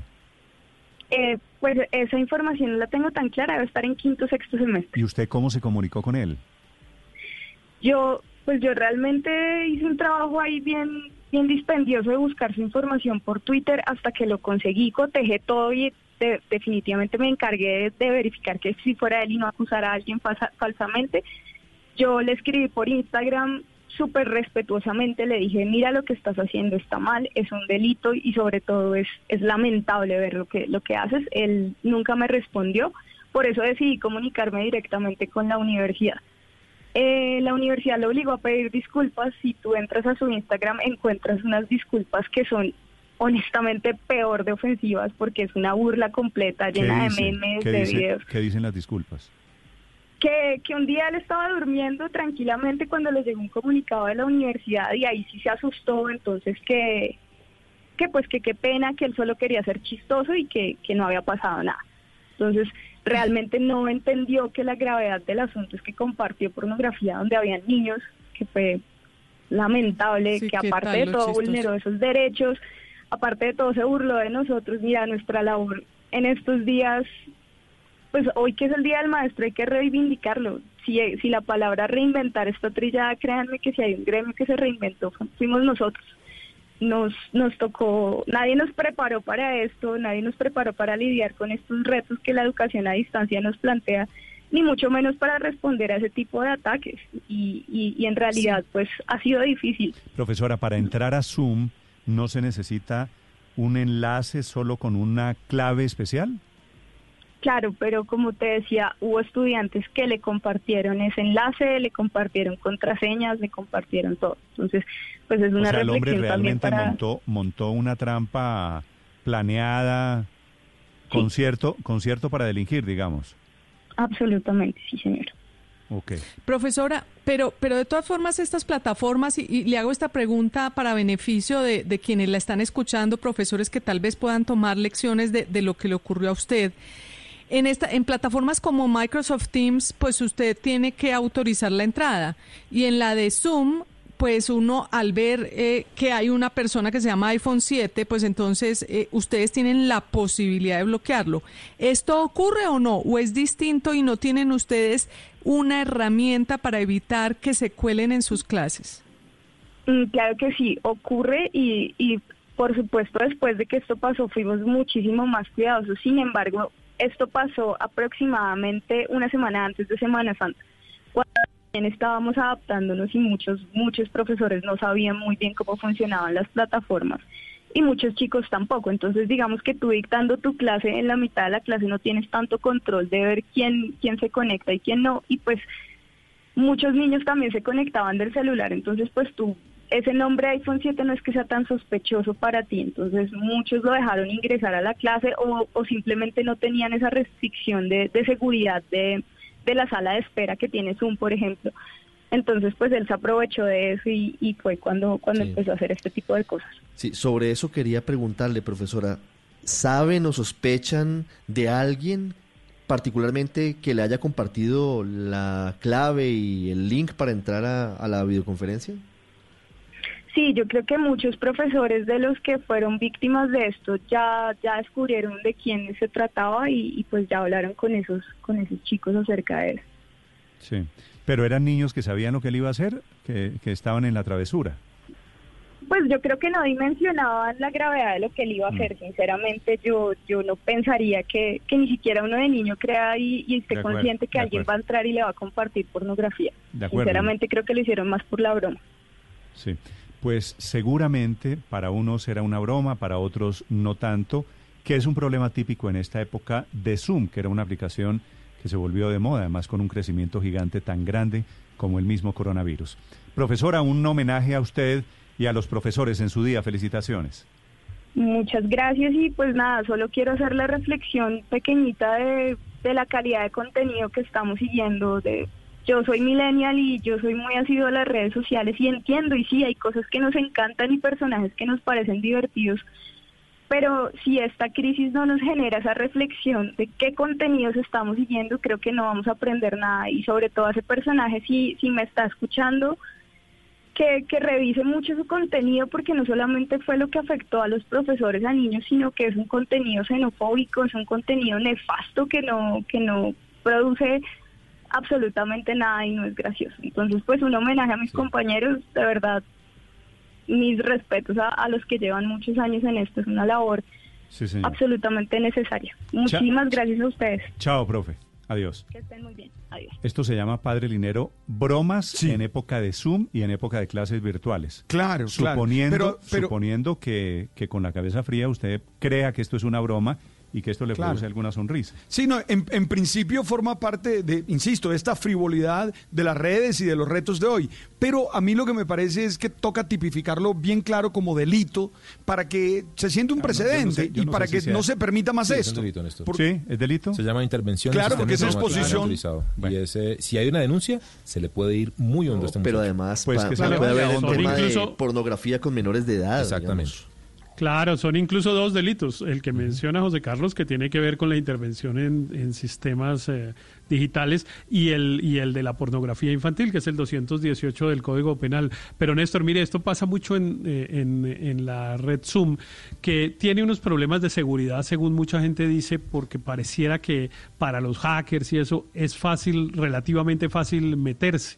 A mí me, a mí me ocurrió ¿no? en, en la oficina, en la oficina, en la oficina de abogados hicimos ¿Le un, eso que llaman una web, una webinar eh, que es un- una charla por de estas por Sí, internet. sí, sí, me ocurrió que se metieron unos tipos un par de personas se metieron y empezaron a compartir eh, eh, pornografía. Eh, eh, estábamos comenzando digamos el evento yo estaba saludando a las personas que estaban conectadas y tal y de pronto arrancaron a compartir su pantalla porque tiene la función de que comparte la pantalla y entonces en su pantalla pues se veía pornografía y realmente pues nos costó un poco de trabajo sacarlos digamos fueron tres o cuatro minutos pues muy incómodos porque obviamente estábamos en un tema serio de cualquier cosa sobre contratos y coronavirus o cualquier cosa. Estábamos, estábamos webineando y, y, duramos, y duramos tres o cuatro. Pero, mire, es que ahí cometimos dos errores, Néstor. Déjeme decirle para... Es diferente que se, lo hagan, para que, se lo hagan a ustedes no quiere decir que está bien, porque esto es deporte en época de hiperconectividad.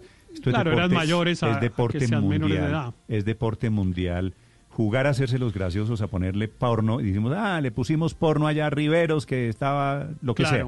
Eso es diferente con niños. A fastidiar una clase de niños. Obvio, obvio. Pero miren, Néstor, es que yo creo que cometimos dos errores eh, que, que, los comparto para que la gente no los no, cometa los errores. Yo creo, digamos, hay un primero es que lo mencionamos por las redes y dijimos esta tarde a las 4 de la tarde vamos a tener esta conversación y no sé qué. Yo creo que eso es muy malo. Yo creo que las conversaciones tienen que hacerse en grupos cerrados, etcétera. Y en esa oportunidad nosotros hemos hecho otras, pero en esa oportunidad no pedimos inscripciones porque era la primera y no sabíamos bien mm. cuánta gente y tal. Ahora la gente tiene que enviar previamente un correo diciendo yo me inscribo y solo esas personas reciben el, código, el, la contraseña para entrar y a partir de ahí no hemos tenido problemas. O sea, un poco la, la experiencia la cuento es para decirle a la gente, hay maneras, simplemente tener cuidado. Aquí pues lo que pasó, lo que relata la maestra es que unos eh, unos niños compartieron las contraseñas, las volvieron públicas y entonces se les metieron. A mí me llegó eh, Hay que tener mucho cuidado con eso. Tito, sí. Ah. No, perdón, es que eh, ¿Se le, ¿Se le, metieron, Tito? no, sí, no, le estaba Yo puedo ir contando mi caso. Se metieron aquí a la, el micrófono. De la, Blue. concéntrese. No, perdón, perdón, Néstor. ya me cuenta abrí el micro, pensé que lo tenía cerrado, perdón, le estaba comentando acá ah, interior, es que eh, me han, me han llegado invitaciones a Zoom y yo intenté entrar y apareció un error y llamé a la persona que me mandó la invitación y me dijo, yo no le he enviado ninguna invitación a usted a Zoom. Mm. Zoom es peligroso. Pero sí hay una historia, pero, pero hay una historia... Sí. Hay una historia triste eh, en Medellín con un profesor del Pascual Bravo. El Pascual Bravo es una institución muy importante en Medellín y un, y un alumno a un profesor de ya de la tercera edad le dijo, profe, no lo estamos escuchando bien, dele Alt más F4 para que active el micrófono. Ah, y el profesor al darle el Alt, exactamente, se, se, salió de la clase el profesor. y los, los jóvenes se rieron y esto generó muchísima indignación en Medellín y creo que tomaron medidas muy fuertes contra ese estudiante. eso, es, eso es una travesura, pero eso no es un delito, es que estamos hablando de cosas diferentes. no, no, Sí, no, sí, es una travesura, pero infame. En clase, en clase usted cuando no era webinar, cuando no había Zoom, cuando no había clases virtuales, usted también hacía bromas. Y hay unas que usted dice, esa. Pues usted se ríe y le jalan las orejas y ya.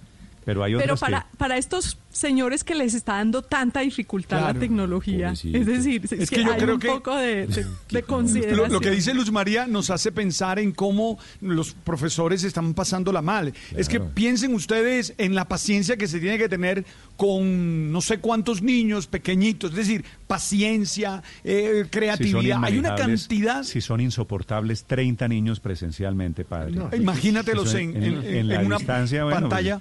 Bueno, por eso, pero esas, esas, son, esas son travesuras. Que pero es parte, no, Néstor, de... No vale la pena mezclar peras con manzanas tampoco. Señor Daniel. Es parte de, también de la, de la discusión en clase. Esa, esa de Alma eh, F4 de, Luz María está buena. Ojalá a mí, a, mí los estudiantes no me la hagan. Yo caería completamente. Si a mí un estudiante me dice, le pregunto cómo compartir pantalla, me dice, picha Alt más F4 y bueno, ya yo me salgo. pero también hay que, hay que soportar. Sí, ya sé, ya sé que esa no, pero seguramente me van a hacer otra. Bueno. Mucha, mucha atención, hay un problema con unas monjitas, padre Linero, que las asaltaron esta eh. mañana, 9 de la mañana, 21 minutos. María Consuelo. No, yo querría resaltar el mensaje de la profe al final, y es que ella dice, ojo con los contenidos que estamos siguiendo y con los ídolos de barro que estamos creando de alguna manera. Cuando ella dice, estos influenciadores están mandando unos mensajes nefastos, yo creo que esa, esa, ese mensaje final es supremamente importante. De acuerdo, es que aquí volvimos influenciadores con muy poquito, se nos cayó la, la vara. Son las 9 de la mañana, 21 minutos, los acompañamos desde Blue Radio, temperatura en Bogotá, 15 grados centígrados, día soleado, hoy viernes 15 de mayo.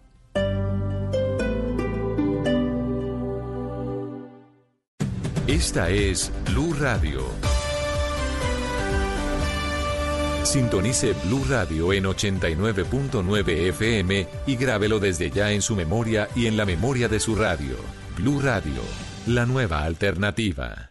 Vamos a entregar lo mejor de cada uno. Tu aporte es quedarte en casa. El de domicilios.com es hacer de eso algo más fácil. Por eso ahora puedes pedir en su aplicación las frutas, las verduras y todo lo que necesites de las plazas de mercado de Bogotá. Todo para que no salgas de casa. Entra ahora a la aplicación de domicilios.com, selecciona tus productos, elige el medio de pago y listo. El mercado llegará con el mejor servicio a tu puerta. Vamos a entregar lo mejor de cada uno. Domicilios.com. ¿Qué quieres? Pedir hoy? En estos momentos asiagos y difíciles, momentos que nos llevan a sacar lo mejor de nosotros como personas y como familias, porque el destino está en nuestras manos, debemos actuar con solidaridad y responsabilidad, respetando y acatando las decisiones de nuestros gobernantes, protegiendo a nuestros abuelos y a los menos favorecidos, para mostrar al mundo nuestra resiliencia y nuestra capacidad de adaptación tenemos que ser mejores juntos. Numeral Yo me cuido, yo te cuido. Blue Radio, la nueva alternativa. Con Todo, envía o recibe tus giros a domicilio en Bogotá y Suacha. Sí, a domicilio sin salir de casa. Llama ya al 378-8880, opción 4. 378-8880, opción 4. Consulta términos y condiciones en pagatodo.com.co. Aliado su red vigilado y controlado Minty. Para que no nos extrañes del todo, llegaron los domicilios de Cine Colombia, perros, crispetas, sushi y más. Productos de calidad elaborados bajo estrictos protocolos de higiene. Todo el sabor del cine en tu casa. Pídelo ya llamando al 748-2555, www.cinecolombia.com o en Uber Eats. Así como nos hemos unido para proteger la vida de todos ante el COVID-19, debemos trabajar para salvar vidas en nuestras vías. El nuevo límite máximo de velocidad en Bogotá es de 50 kilómetros por hora. Esta medida nos protege a todos, a ti y a tu familia. Bájale a la velocidad. Entre todos nos cuidamos y construimos la nueva movilidad. Alcaldía de Bogotá.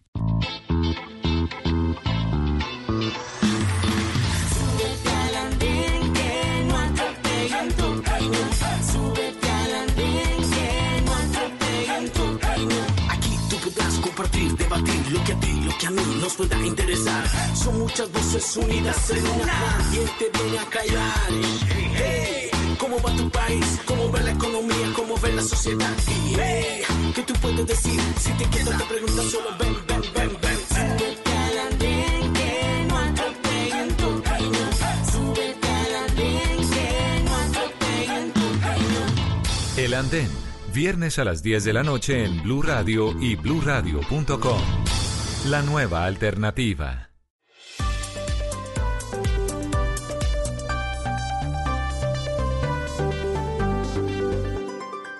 Estás escuchando Blue Radio y bluradio.com.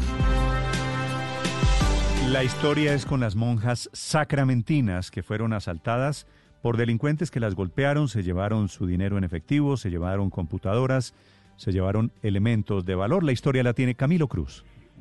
Así es, Néstor, muy buenos días. Ocurrió en la casa de las hermanas sacramentinas en la localidad de Fontibón, particularmente en el barrio Modelia. Ellas se encontraban orando en medio de la conmemoración del Día de la Virgen la tarde del 13 de mayo, cuando sintieron que seis personas encapuchadas y armadas ingresaron a su vivienda. Aún no se explican cómo, al parecer con unas llaves maestras, las intimidan con las armas y las golpean para hurtarles dinero en efectivo y también elementos de valor. Hablamos con una de ellas, la hermana Yolanda, quien está hace 10 años aquí en Colombia. Es una ciudadana indonesia que justamente está haciendo una labor de misión en, la localidad de Fontibón, aquí en Bogotá.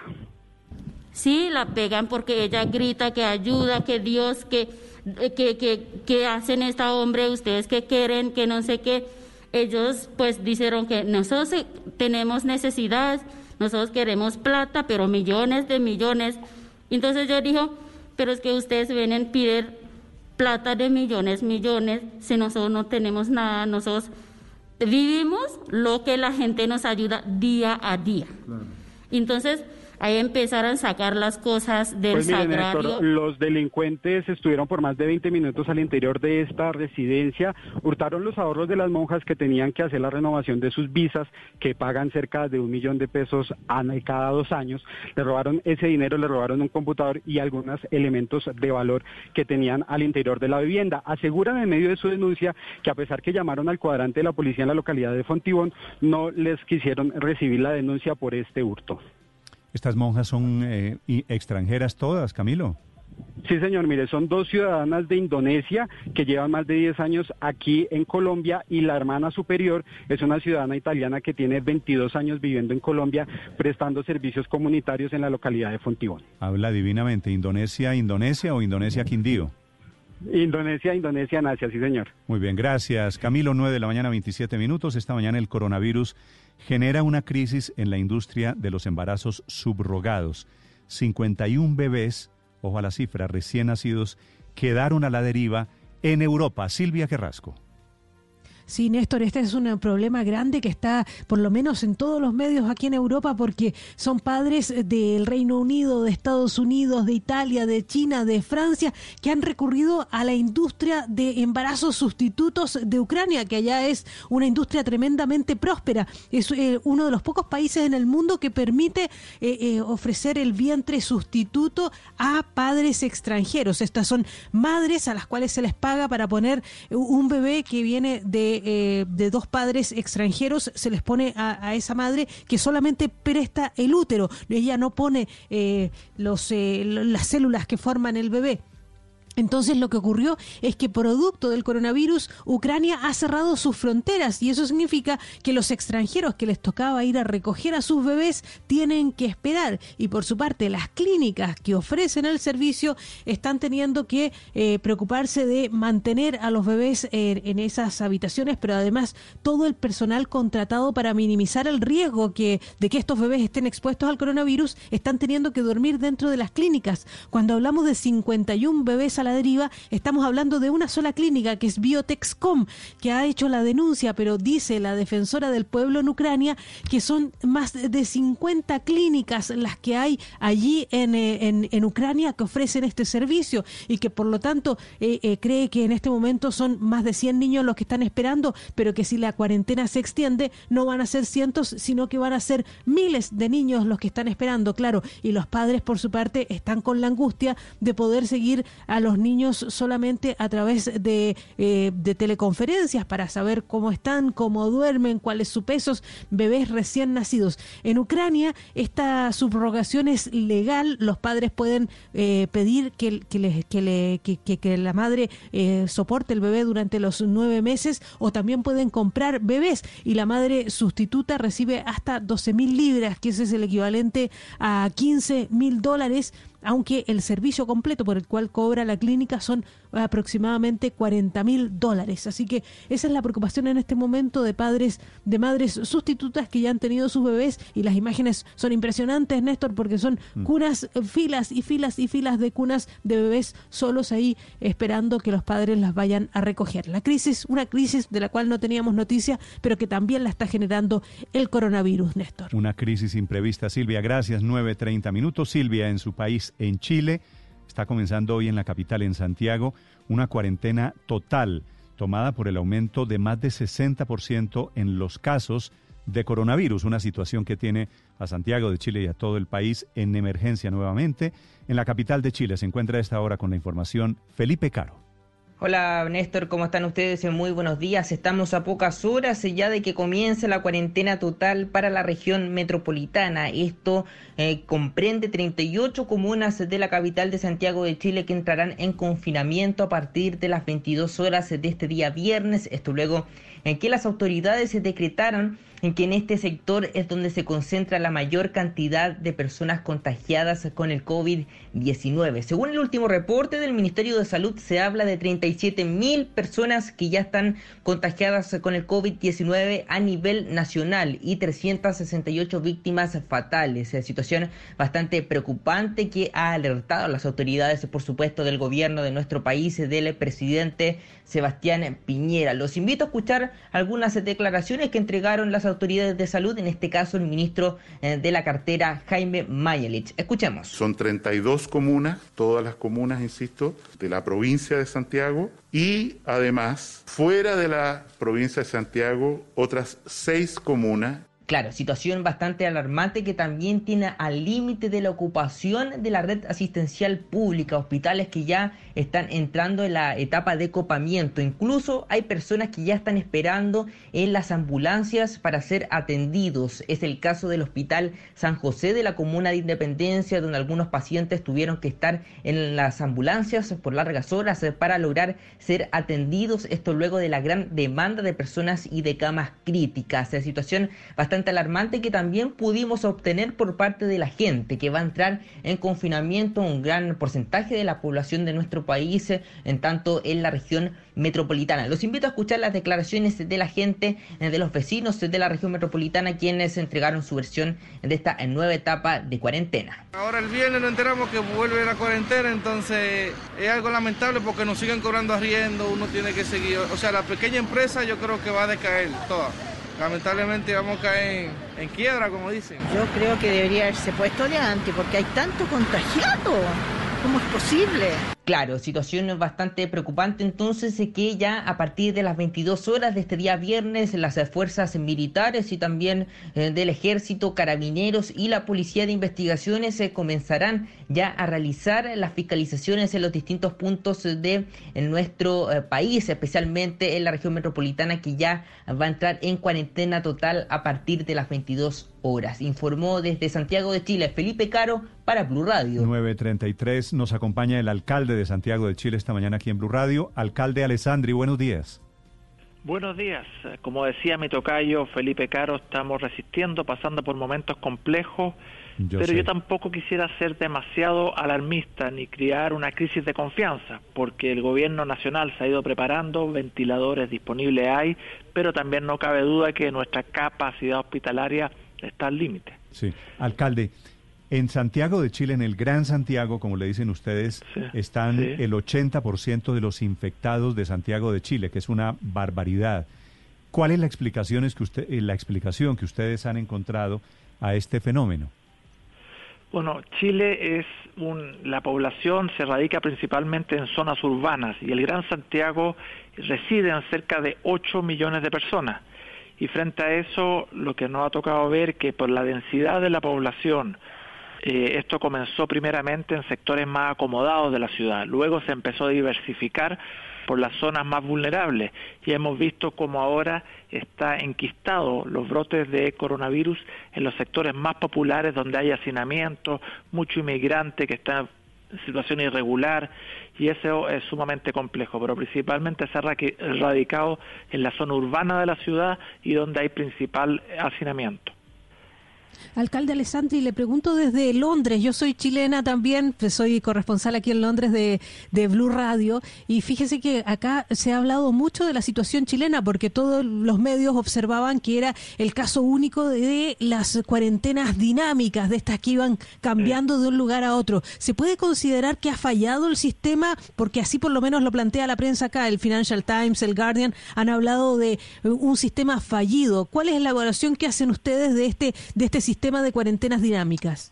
Mire, yo creo que eso todavía es noticia en desarrollo, porque yo entendía los criterios objetivos que estaba utilizando la autoridad sanitaria de estas cuarentenas progresivas y dinámicas, de ir soltando y luego apretando. Siempre lo han dicho y ahora que estamos en un periodo álgico y el PIC siempre se señaló que las semanas de mediados de mayo iban a ser los momentos más complejos, se ha decidido tomar la medida más restrictiva de todas, que es una cuarentena total del Gran Santiago.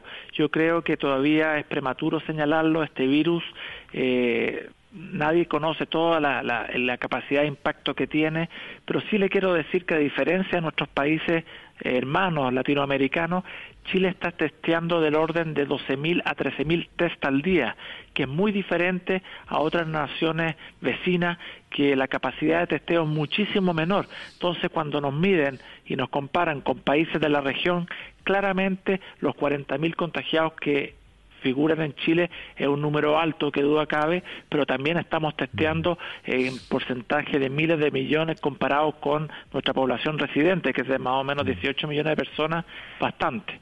Sí. Alcalde, ¿cómo fue la ruta del contagio del coronavirus en Santiago de Chile? Algunos eh, analistas dicen que comenzó en, en barrios exclusivos como Las Condes y Vitacura y luego se fue irrigando hacia otras comunas. ¿Eso pasó? Efectivamente, eso surge así, la gente más acomodada, lógicamente, en el verano, enero, febrero, igual que ustedes, posiblemente viajó fuera del país, volvieron a su residencia y ya en febrero se empezaron a detectar los primeros casos y el primer caso oficial es el 6 de marzo, si no me equivoco, en las comunas, en los sectores más acomodados de, de la ciudad. Luego de eso empezó a diversificarse, hubo cuarentenas progresivas, se cerró parte del sector acomodado de la ciudad, luego de dos semanas de cuarentena se liberó y ahora hay un rebrote en esos sectores, por eso que la autoridad sanitaria decidió cerrarlo nuevamente. Pero surge así y luego se traslada a los sectores más populares. Eh, alcalde, pero eh, desde Colombia hemos entendido que se hubo 60% nuevos casos y que por eso fue que volvieron a poner la cuarentena obligatoria. Pero eso sucedió de un día para otro porque lo que nos han contado a nosotros es que esto hay que medirlo cada 15 días.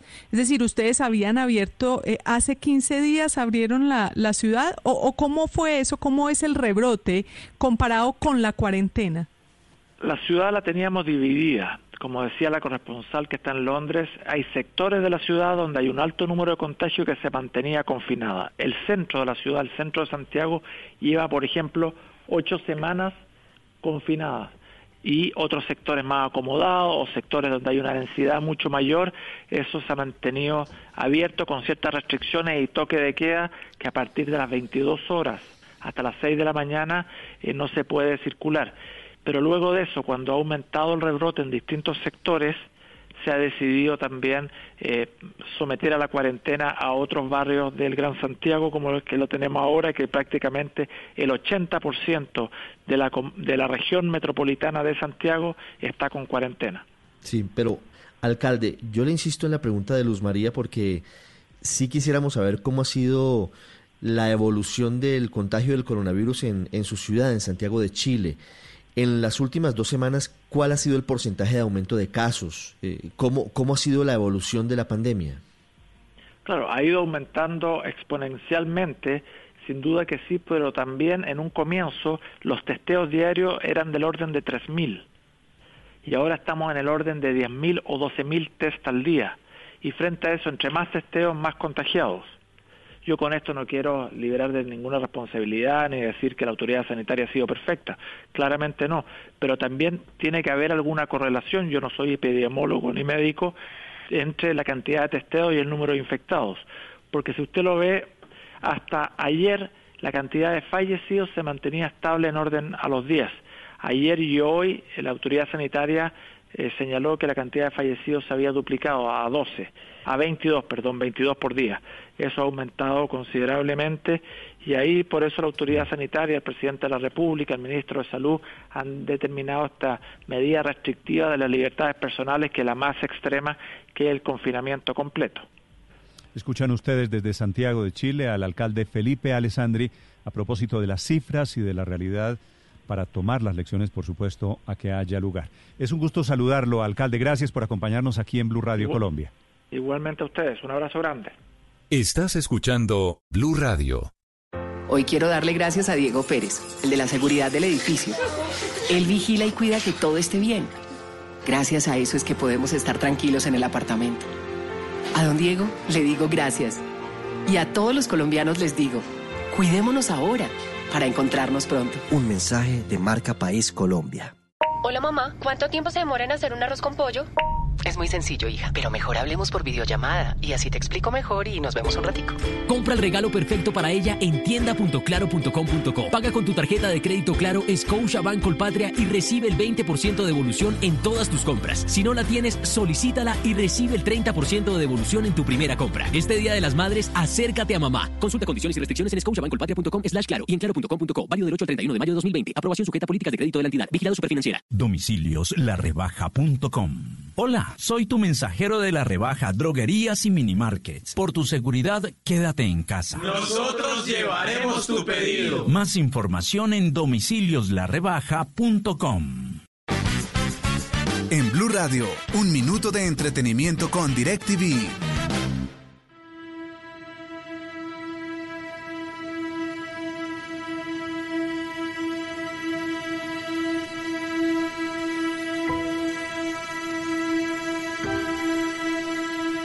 No sé cuándo estará libre la pista. Por Casi no arranca. Este es el minuto de entretenimiento. Este es un genio de la música. Se llama Residente, era el cantante de Calle 13. Sí, es René Pérez. René eh, ha empezado a hacer como reediciones de sus canciones, de las que hace en solitario, para acompañar a la gente en la cuarentena.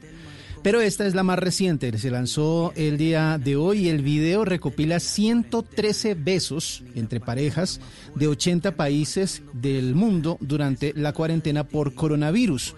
Eh, desde ayer empezó a rotar el video y mucha gente ha estado siguiéndolo porque la mayoría de las parejas que se besan en el video son personas comunes y corrientes. Empieza obviamente él con su novia en una playa de San Juan en Puerto Rico, pero también se pueden ver besos de Ben Affleck con Ana de Armas, Ricky Martin La y Joan canción se Joseph. llama Se llama Antes que el mundo acabe.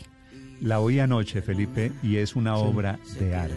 Es Sí, sabe que la oí también porque Néstor. vi que era, era tendencia y la oí, la me puse a buscarla bueno, porque pero es que este tipo Hubo- maravilloso. hubo beso de Messi con Antonella. Exactamente. Néstor. Pero Messi no que es tan tímido. Pero, pero, Tito, no Sí. solo los besos, porque el del No, escándalo. eh, la canción es no, no- bellísima. No, solo se mercadea bien, porque poner a Ricky Martin a besarse con Sí. su con su Sí, sí. novio, pues eso Llama la atención. hace- hace mucho ruido. Pero si Pero usted, la letra es preciosa. Si usted padre le quita le quita los videos y escucha la letra, a mí me parece que la inmensa mayoría de lo que hace este tipo es genial. Además que tiene un mensaje chévere, dice, no volvamos a la normalidad, comencemos de nuevo. Lo cual me, me- me suena chévere. Y, y la invitación a, a amar y la invitación a ser tiernos en medio de toda esta situación difícil que tenemos es siempre una invitación pertinente. La escuchamos un segundo, padre. Claro. Junto al agua que nos moja, bajo cascadas que lloran frente a una selva de hojas, entre los bosques de flores de diferentes tamaños, los arcoíris que pintan las estaciones del año, como los colores de la ropa en pleno movimiento que cuelgan en los balcones para que la seque el viento y la mirada de la historia que quiere seguir contando que a pesar de que peleamos nos entendemos bailando. Perdimos el centro antes de volver afuera hay que regresar adentro. Y que todo sea distinto y la verdad nunca se rinda. Hasta las cosas lindas deberían ser más lindas.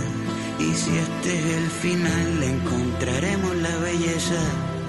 Quizás en realidad ahora es cuando todo empieza. Quién sabe Yo la dejaría toda, pero otra de las características de Residente es que las canciones son eternas. ¿no? Bueno, sí, son larguitas, pero todas tienen, o sea, un contenido profundísimo. Arrancan una de las primeras frases, dice, ¿cuándo saldremos de nuevo? Eso nadie lo sabe. Mejor por ahora nos damos un beso antes que el mundo se acabe. por ahora nos damos un beso antes que el mundo se acabe ¿Gusta o no gusta, Felipe? A mí me encantó, como le digo, la vi anoche en tendencia. Yo no sabía Residente, obviamente, pues con todo lo que yo no sé sería una gran enciclopedia, pero, pero me puse a oírla y me pareció maravillosa. Sí, a mí Claro, también. es bella. A mí también. Además la voz, ¿no? Esa voz grave, Sí. como carrasposa. Y un género, un, un género distinto, porque parece que estuviera más bien hablando, parece que estuviera comunicándote algo a través de un discurso. Él es, y no. él, es, él es un rapero. La verdad, yo siento, yo no lo conozco, pero creo que es un tipo cultísimo. Y creo Es- que es un tipo que tiene historias para contar. Es un intelectual, es eh, de los eh, que se reúne con tus, sus amigos artistas a analizar el mundo, a ver el mundo desde el punto de vista del arte y obviamente de ahí salen canciones muy muy buenas como esta. Le voy a recomendar una de Néstor. Residente, padre, que la escuche, para que la escuche, padre lindo. ¿Cuál? Diga. Se agarró con un rapero, yo no sé, no sé cómo se llama, creo que fue hace poco, el año pasado. Una pelea de raperos. Y Residente, ese, ese la consigue. Usted me ayuda a conseguir el nombre ahí, eh. W. Le hace una canción eh, que se demora más o menos nueve minutos. Y no para un solo segundo. Y le dice, básicamente, si usted la escucha, usted entiende perfectamente la pelea. El otro es un rapero eh, primario, que también los hay Facilista. Y le pega una levantada, pero es una obra de arte. Y en ese momento yo entendí que ese tipo tenía... No, no sé, es que no me si no estoy mal se llama La Cátedra. La canción. cátedra, esa es, La esa cátedra. es, la Sí, cátedra. así se llama. Néstor, Sí, a mí de él, a- además de esa de la cátedra, que es muy buena, a mí la que más me gusta de él es la que hace con Rubén Blades, que se llama La Perla, porque se refiere a los barrios, a esos barrios donde somos todos. En cada ciudad hay un barrio de eso, ¿verdad? No solo como La Perla allá en, en San Juan, sino Pescadito en Santa Marta, el barrio abajo en Barranquilla. Es decir, eh, nos Bueno. recuerda esos lugares y lo hace tenemos, muy bien. tenemos algún gusto musical en común, padre, me alegra. Esta es, bien, ah. La, está, la, está la cátedra. Se la voy a poner solamente como referencia 10 segundos, padre, óigala. Escriben gente con J, un reggaetonero Pero que no vuelva- sabe me la vuelve a poner desde el principio para que se entienda, por favor. No, desde el, desde el principio. Eso los que te siguen escriben gente con J. Un reggaetonero que no sabe dónde queda el horizonte y que piensa que en el Everest hay rinoceronte. Eres tan animal que todavía no te enteraste que 6 por 8 son los tiempos en un compás musical. Que no sabe lo que es la izquierda ni la derecha y que piensa que en Latinoamérica solo hay indios con flecha. Eres diminuto como una glándula. Tirarte a ti es más bajo que tirarle a una vedeta en un programa de farándula. Sigo perdiendo mi tiempo hablando la clara, tirándole a un reggaetonero que tiene dos nalgas en la cara. El único logro de tu vida que dio fruto fue 3 millones de memes burlándose de ti en menos de un minuto. Un señor lleno de ilusiones. Me da ternura como en tus redes sociales pones tu email para contrataciones. 11 años en prisión creando expectativa en todos lados y el coliseo vacío con los boletos regalados. Yo estoy haciendo estadios a nivel internacional. El 17 de junio México, Auditorio Nacional. Y tú estás haciendo discotecas que dan tristeza donde las mujeres entran gratis y te regalan la cerveza. Tú tienes cuatro fanáticos, yo tengo miles. Es posible, padre Linero, que usted no oiga una levantada, un regaño, Más una duro. vaciada de este nivel. Pero qué vaciada. Por Dios, pero durísimo, ¿no? No, que, no. que en el Everest hay rinocerontes. Lo destroza, lo destroza. El reggaetonero, ¿cómo se llama? El reggaetonero se llama Tempo, o se llamaba, no sé si sigue haciendo su carrera, y, pero la, pole- la polémica empezó en una entrega de los eh, premios Latin Billboard, en donde el residente tomó el micrófono para decir que hoy se hacen de a 30 eh, canciones eh, supuestamente éxitos por minuto. Entre ellos, obviamente, estaba el de, el de este reggaetonero y empezó a referirse de, ello- de a él. Entre ellos, Tempo, un cantante puertorriqueño de rap, reggaetón y trap, que pasó 11 años en la cárcel por tráfico de drogas. Por Y eso habla de entonces- los y 11 años entonces- haciendo Y expectativas. entonces Residente se toma el trabajo. ¿Sabe cuánto dura la canción, padre? Nueve minutos dijiste ahorita. No, me equivoqué. Doce. Pero no Dios, para. ¡Qué vaciada! No. Es un- un- ¡Qué vaciada tan Oiga, larga, oiga esto. porque, oye, que no pudo predecir el meteorólogo. Soy todo lo que te va a facturar el psicólogo. Lo que no ves venir, soy el knockout que te di. Soy todos en Puerto Rico burlándose de ti. Y el que los pone a caminar derechitos en fila. Soy Mohamed Ali, partiéndote la cara en Manila. ¿Usted entiende por qué le digo que este tipo es un genio? O sea, claro, es- porque todo lo que dice tiene que ver con la historia, tiene que ver con lecturas, tiene que ver con hechos. No, o sea, no, no, no, está es un inventando tipo- cosas.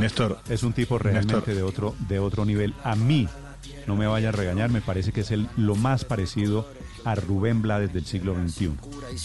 Néstor, acuérdate que a finales del mes de febrero hizo otra canción, porque va ahora de canción en canción, no de disco en disco, una canción que se llamó Residente y donde hablaba abiertamente de sus miedos, de sus temores, Sí. de la depresión, confesó que, que padecía depresión, hablaba de, de su relación con su madre y esa canción supuso un impacto increíble en el mundo de la música. Estaba mirando ahora en YouTube, solamente en YouTube tiene 105 millones de visualizaciones esa canción. Esto es una, eso es una barbaridad. Y es una canción además que ayuda a todas las personas que en este encierro tienen los mismos problemas de ansiedad, como para decir todos estamos en el mismo barco, todos, todos eh, tenemos el mismo problema, tenemos es que expresarnos y saber de dónde ya vienen van ellos. dos, ¿no? Porque es él y J Balvin. Sí, también. Bueno, cierro el paréntesis para decirles que Residente Antes- antes de que lo lanzó esta canción, que es de la que estamos hablando. Desde la cuarentena, ni la pandemia más fuerte que anda matando personas me separa de ti. Por eso contigo la distancia social no funciona. Muy bien, W. Sí, hay otro, eh, quiero ampliarle el paréntesis para que recordemos que hoy, como usted bien lo dijo hace un instante, es el Día del Maestro, el Día del Maestro en Colombia, el Día del Profesor. Hay una canción que encontré de los hermanos Zuleta que se llama Los Maestros, que es justamente haciéndole un homenaje a los profesores. a, los profesores, a las personas que salen, bueno, que en este momento están encerrados. ¿Compuesta por quién? Eh, Por Hernando Marín. Hernando Marín fue un compositor eh, sanjuanero, guajiro, que generó una, una picaresca espectacular en la música vallenata con San Juanerita, el Gavilán Mayor, La Creciente. Ah, La Creciente Claro. Sí, señor, murió en el 99 en un accidente de tránsito. Pero sabes que tiene toda una, una cantidad de canciones hermosas. Yo les recomiendo para cuando piensen en, en la picaresca La Bola de Candela, por ejemplo. Es una cosa Bueno, pero que le de, dedicó. de momento, padre, hermosa. una, la de los, la de los maestros, ¿le parece? Venga, ese- eso que le- se le ha olvidado al vallenato. Epa. ¿Sí se la sabe o no, padre? Y hoy No, no, no, no me vaya a poner a cantar hoy que, que fue. me Esta la es montan durante protesta, una ¿no? semana. Es de Es protesta. una protesta, claro. A ver, padre, lo escucho. Y para mí que María Consuelo canta bien y se la sabe. No, no, esta no me la sé. Y esta la estamos poniendo porque es un homenaje de los Zuleta a los maestros, hoy Día del Maestro. Exactamente. ¿Sabe por qué es el Día del Maestro y en Colombia no se celebra el mismo día en todas partes del mundo? Ya Néstor me enseñó esta mañana. ¿Ah, sí? Ah, qué bien. El sí, día de San claro, Juan Bautista. es que yo no sabía. No El estaba en sintonía, Bautista no estaba en sintonía W. Fue la canonización. Nosotros los lasallistas estamos muy alegres por eso. Eso, Tito, muy bien. Usted sí oyó. San Juan Bautista. sí. 9 de la mañana, 53 minutos. En segundos regresamos. Tenemos noticias, la actualización de lo más importante de hoy en Colombia y en el mundo. diariamente. No le importa que critiquen su aguerrida voluntad y hay que aplaudir a esa gente tan valiente que tienen tan mala suerte que ni les quieren pagar.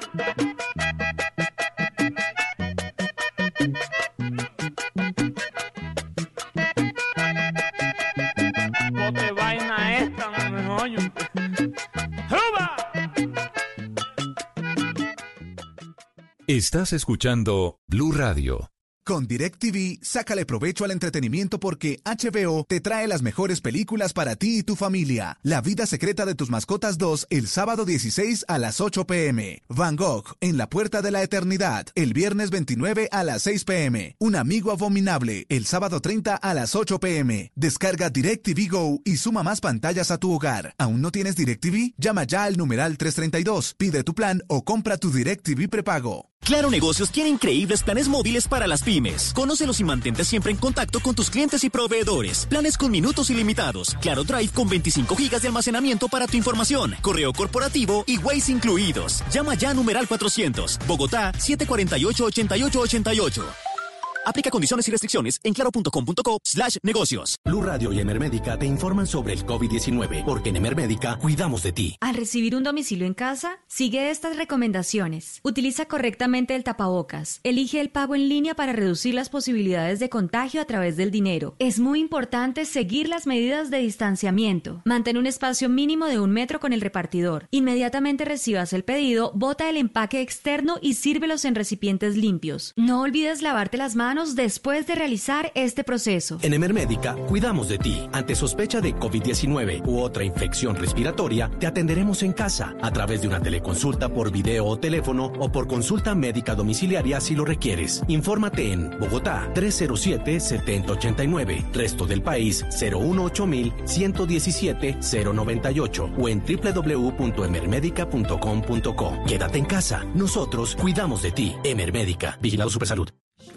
Si necesita hacer una transferencia a una cuenta de la vivienda o de otro banco, tranquilo, hágala desde casa. Con el app de Vivienda Móvil puede hacer transferencias desde su celular de forma rápida, fácil y a cero costo. Este es el valor de estar en casa. Para más información, búsquenos en nuestro canal de YouTube. Da Vivienda. Vigilado Superintendencia Financiera de Colombia. Esta es Blue Radio, la nueva alternativa. Desde Venezuela, Nicolás Maduro vuelve a poner los ojos sobre Colombia. Dice que hay mercenarios desde aquí planeando ataques contra su gobierno. Desde Caracas, con las declaraciones de hoy de Maduro, Santiago Martínez.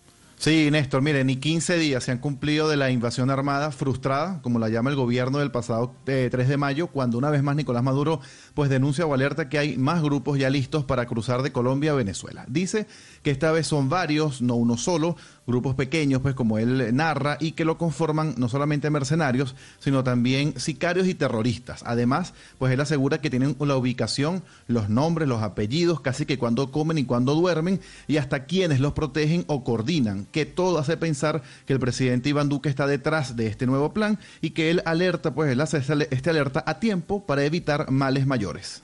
Nuevos grupos mercenarios se están conformando en Colombia. Tenemos los datos, nombre, apellido, tenemos los lugares donde están, quiénes los conforman, quiénes los protegen y todo a punto a Iván Duque otra vez. Después no diga la prensa colombiana, la clase política colombiana que no lo dijimos, lo estamos diciendo con tiempo. Un plan o un nuevo plan, Néstor, que eh, revela Nicolás Maduro justo unas horas después de que su ministro de Defensa, el general Vladimir Padrino López, también detallara que la invasión por la costa del pasado 3 de mayo era más grande y más completa porque englobaba también una parte terrestre por la frontera colombiana y que tras varias investigaciones pues detuvieron a 39 desertores militares a quienes relacionan con los llamados mercenarios de hace dos semanas. Hemos capturado, tratando de ingresar por la frontera con Colombia, a 39 desertores de la Fuerza Armada Nacional Bolivariana que tenemos que suponer que venían a cumplir también una tarea como parte del esquema general, una incursión por la vía marítima, otra por vía terrestre, envolvente y cometer todas las atrocidades que iban a cometer. Con estos 39 detenidos, Néstor, ya suman entonces 91 personas, 91 hombres armados capturados por las autoridades en las últimas dos semanas, relacionados todos pues con esta invasión armada frustrada, como la califica el gobierno de Nicolás Maduro. Néstor.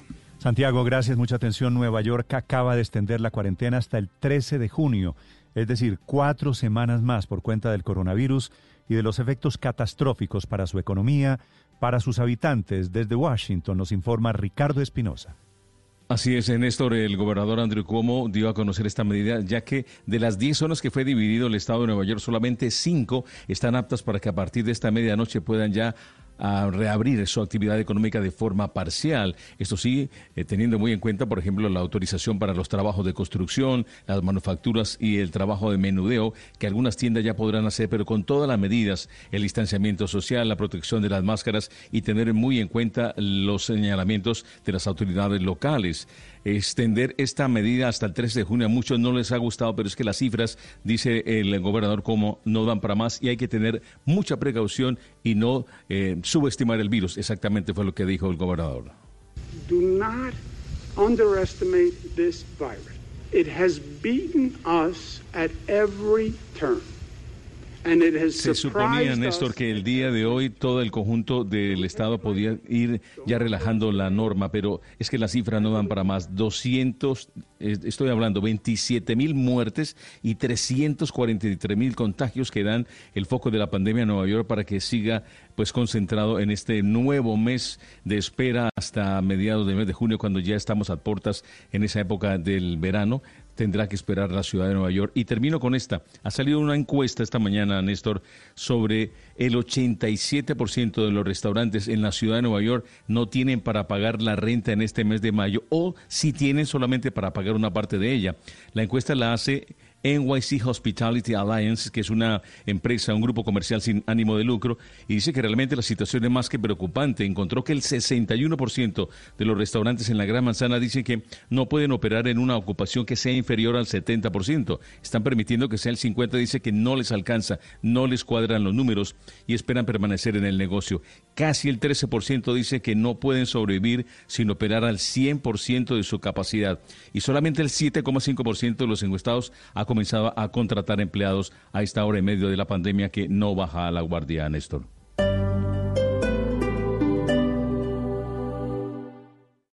Esta es Blue Radio.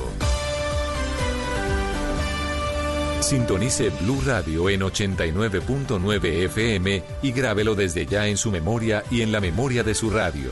Blue Radio, la nueva alternativa. El mundo está en tu mano.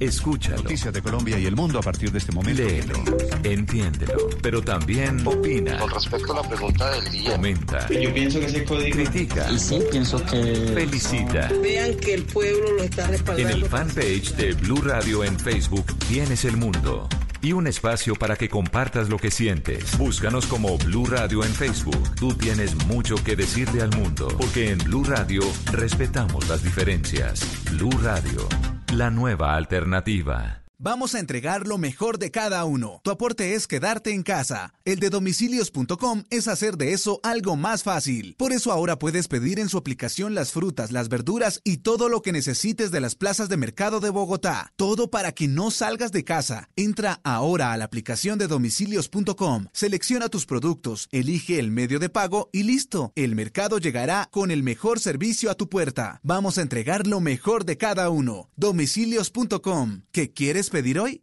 Al iniciar la tarde, Bienvenidos a Meridiano Blue. a la hora indicada, Toda la gente está empezando a especular. es bueno tomarse un respiro y prepararse para el resto del día. Cambia la historia del fútbol mundial reciente. Con temas interesantes, con historias, con música, con todo para comenzar la tarde con un nuevo aire. Meridiano Blue. Ahora de lunes a viernes de 1 a 2 de la tarde. Blue Radio y bluradio.com. La nueva alternativa. Quédate en casa. En Droguería Alemana te llevamos todo lo que necesites. Llámanos al 411-1010. Droguería Alemana. Siempre pensando en tu salud. 411-1010. En medio del odio, descubrí que había dentro de mí un amor invencible. En medio de las lágrimas, descubrí que había dentro de mí una sonrisa invencible. En medio del caos, descubrí que había dentro de mí una calma invencible. Me di cuenta a pesar de todo eso. En medio del invierno, descubrí que había dentro de mí un verano invencible. Y eso me hace feliz. Porque esto dice que no importa lo duro que el mundo empuja contra mí, en mi interior hay algo más fuerte, algo mejor, empujando de vuelta. Albert Camus.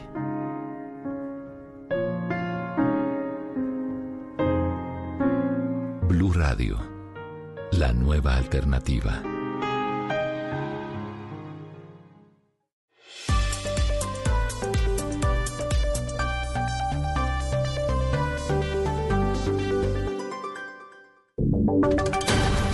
Voces y sonidos de Colombia y el mundo en Blue Radio y bluradio.com, porque la verdad es de todos.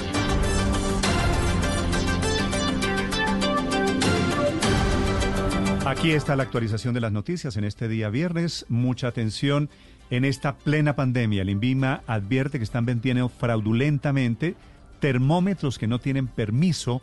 Lo más grave es que no se sabe si funcionan adecuadamente, que pueden medirle mal la temperatura. Santiago Rincón. Claro, Néstor, muy buenos días. Y lo grave es que en este momento de alta demanda de este tipo de dispositivos, los termómetros, pues el INVIMA acaba de sacar una alerta por el termómetro infrarrojo de oído MicroLife. Lo que están diciendo, lo que han detectado es la comercialización no autorizada de los termómetros de referencia IR150 correspondiente a dos lotes, los cuales, dice el INVIMA, han sido declarados como obsoletos por el fabricante, teniendo en cuenta que estos fueron manufacturados en el 2014 y ya no cuentan con la garantía de fábrica. Adicionalmente,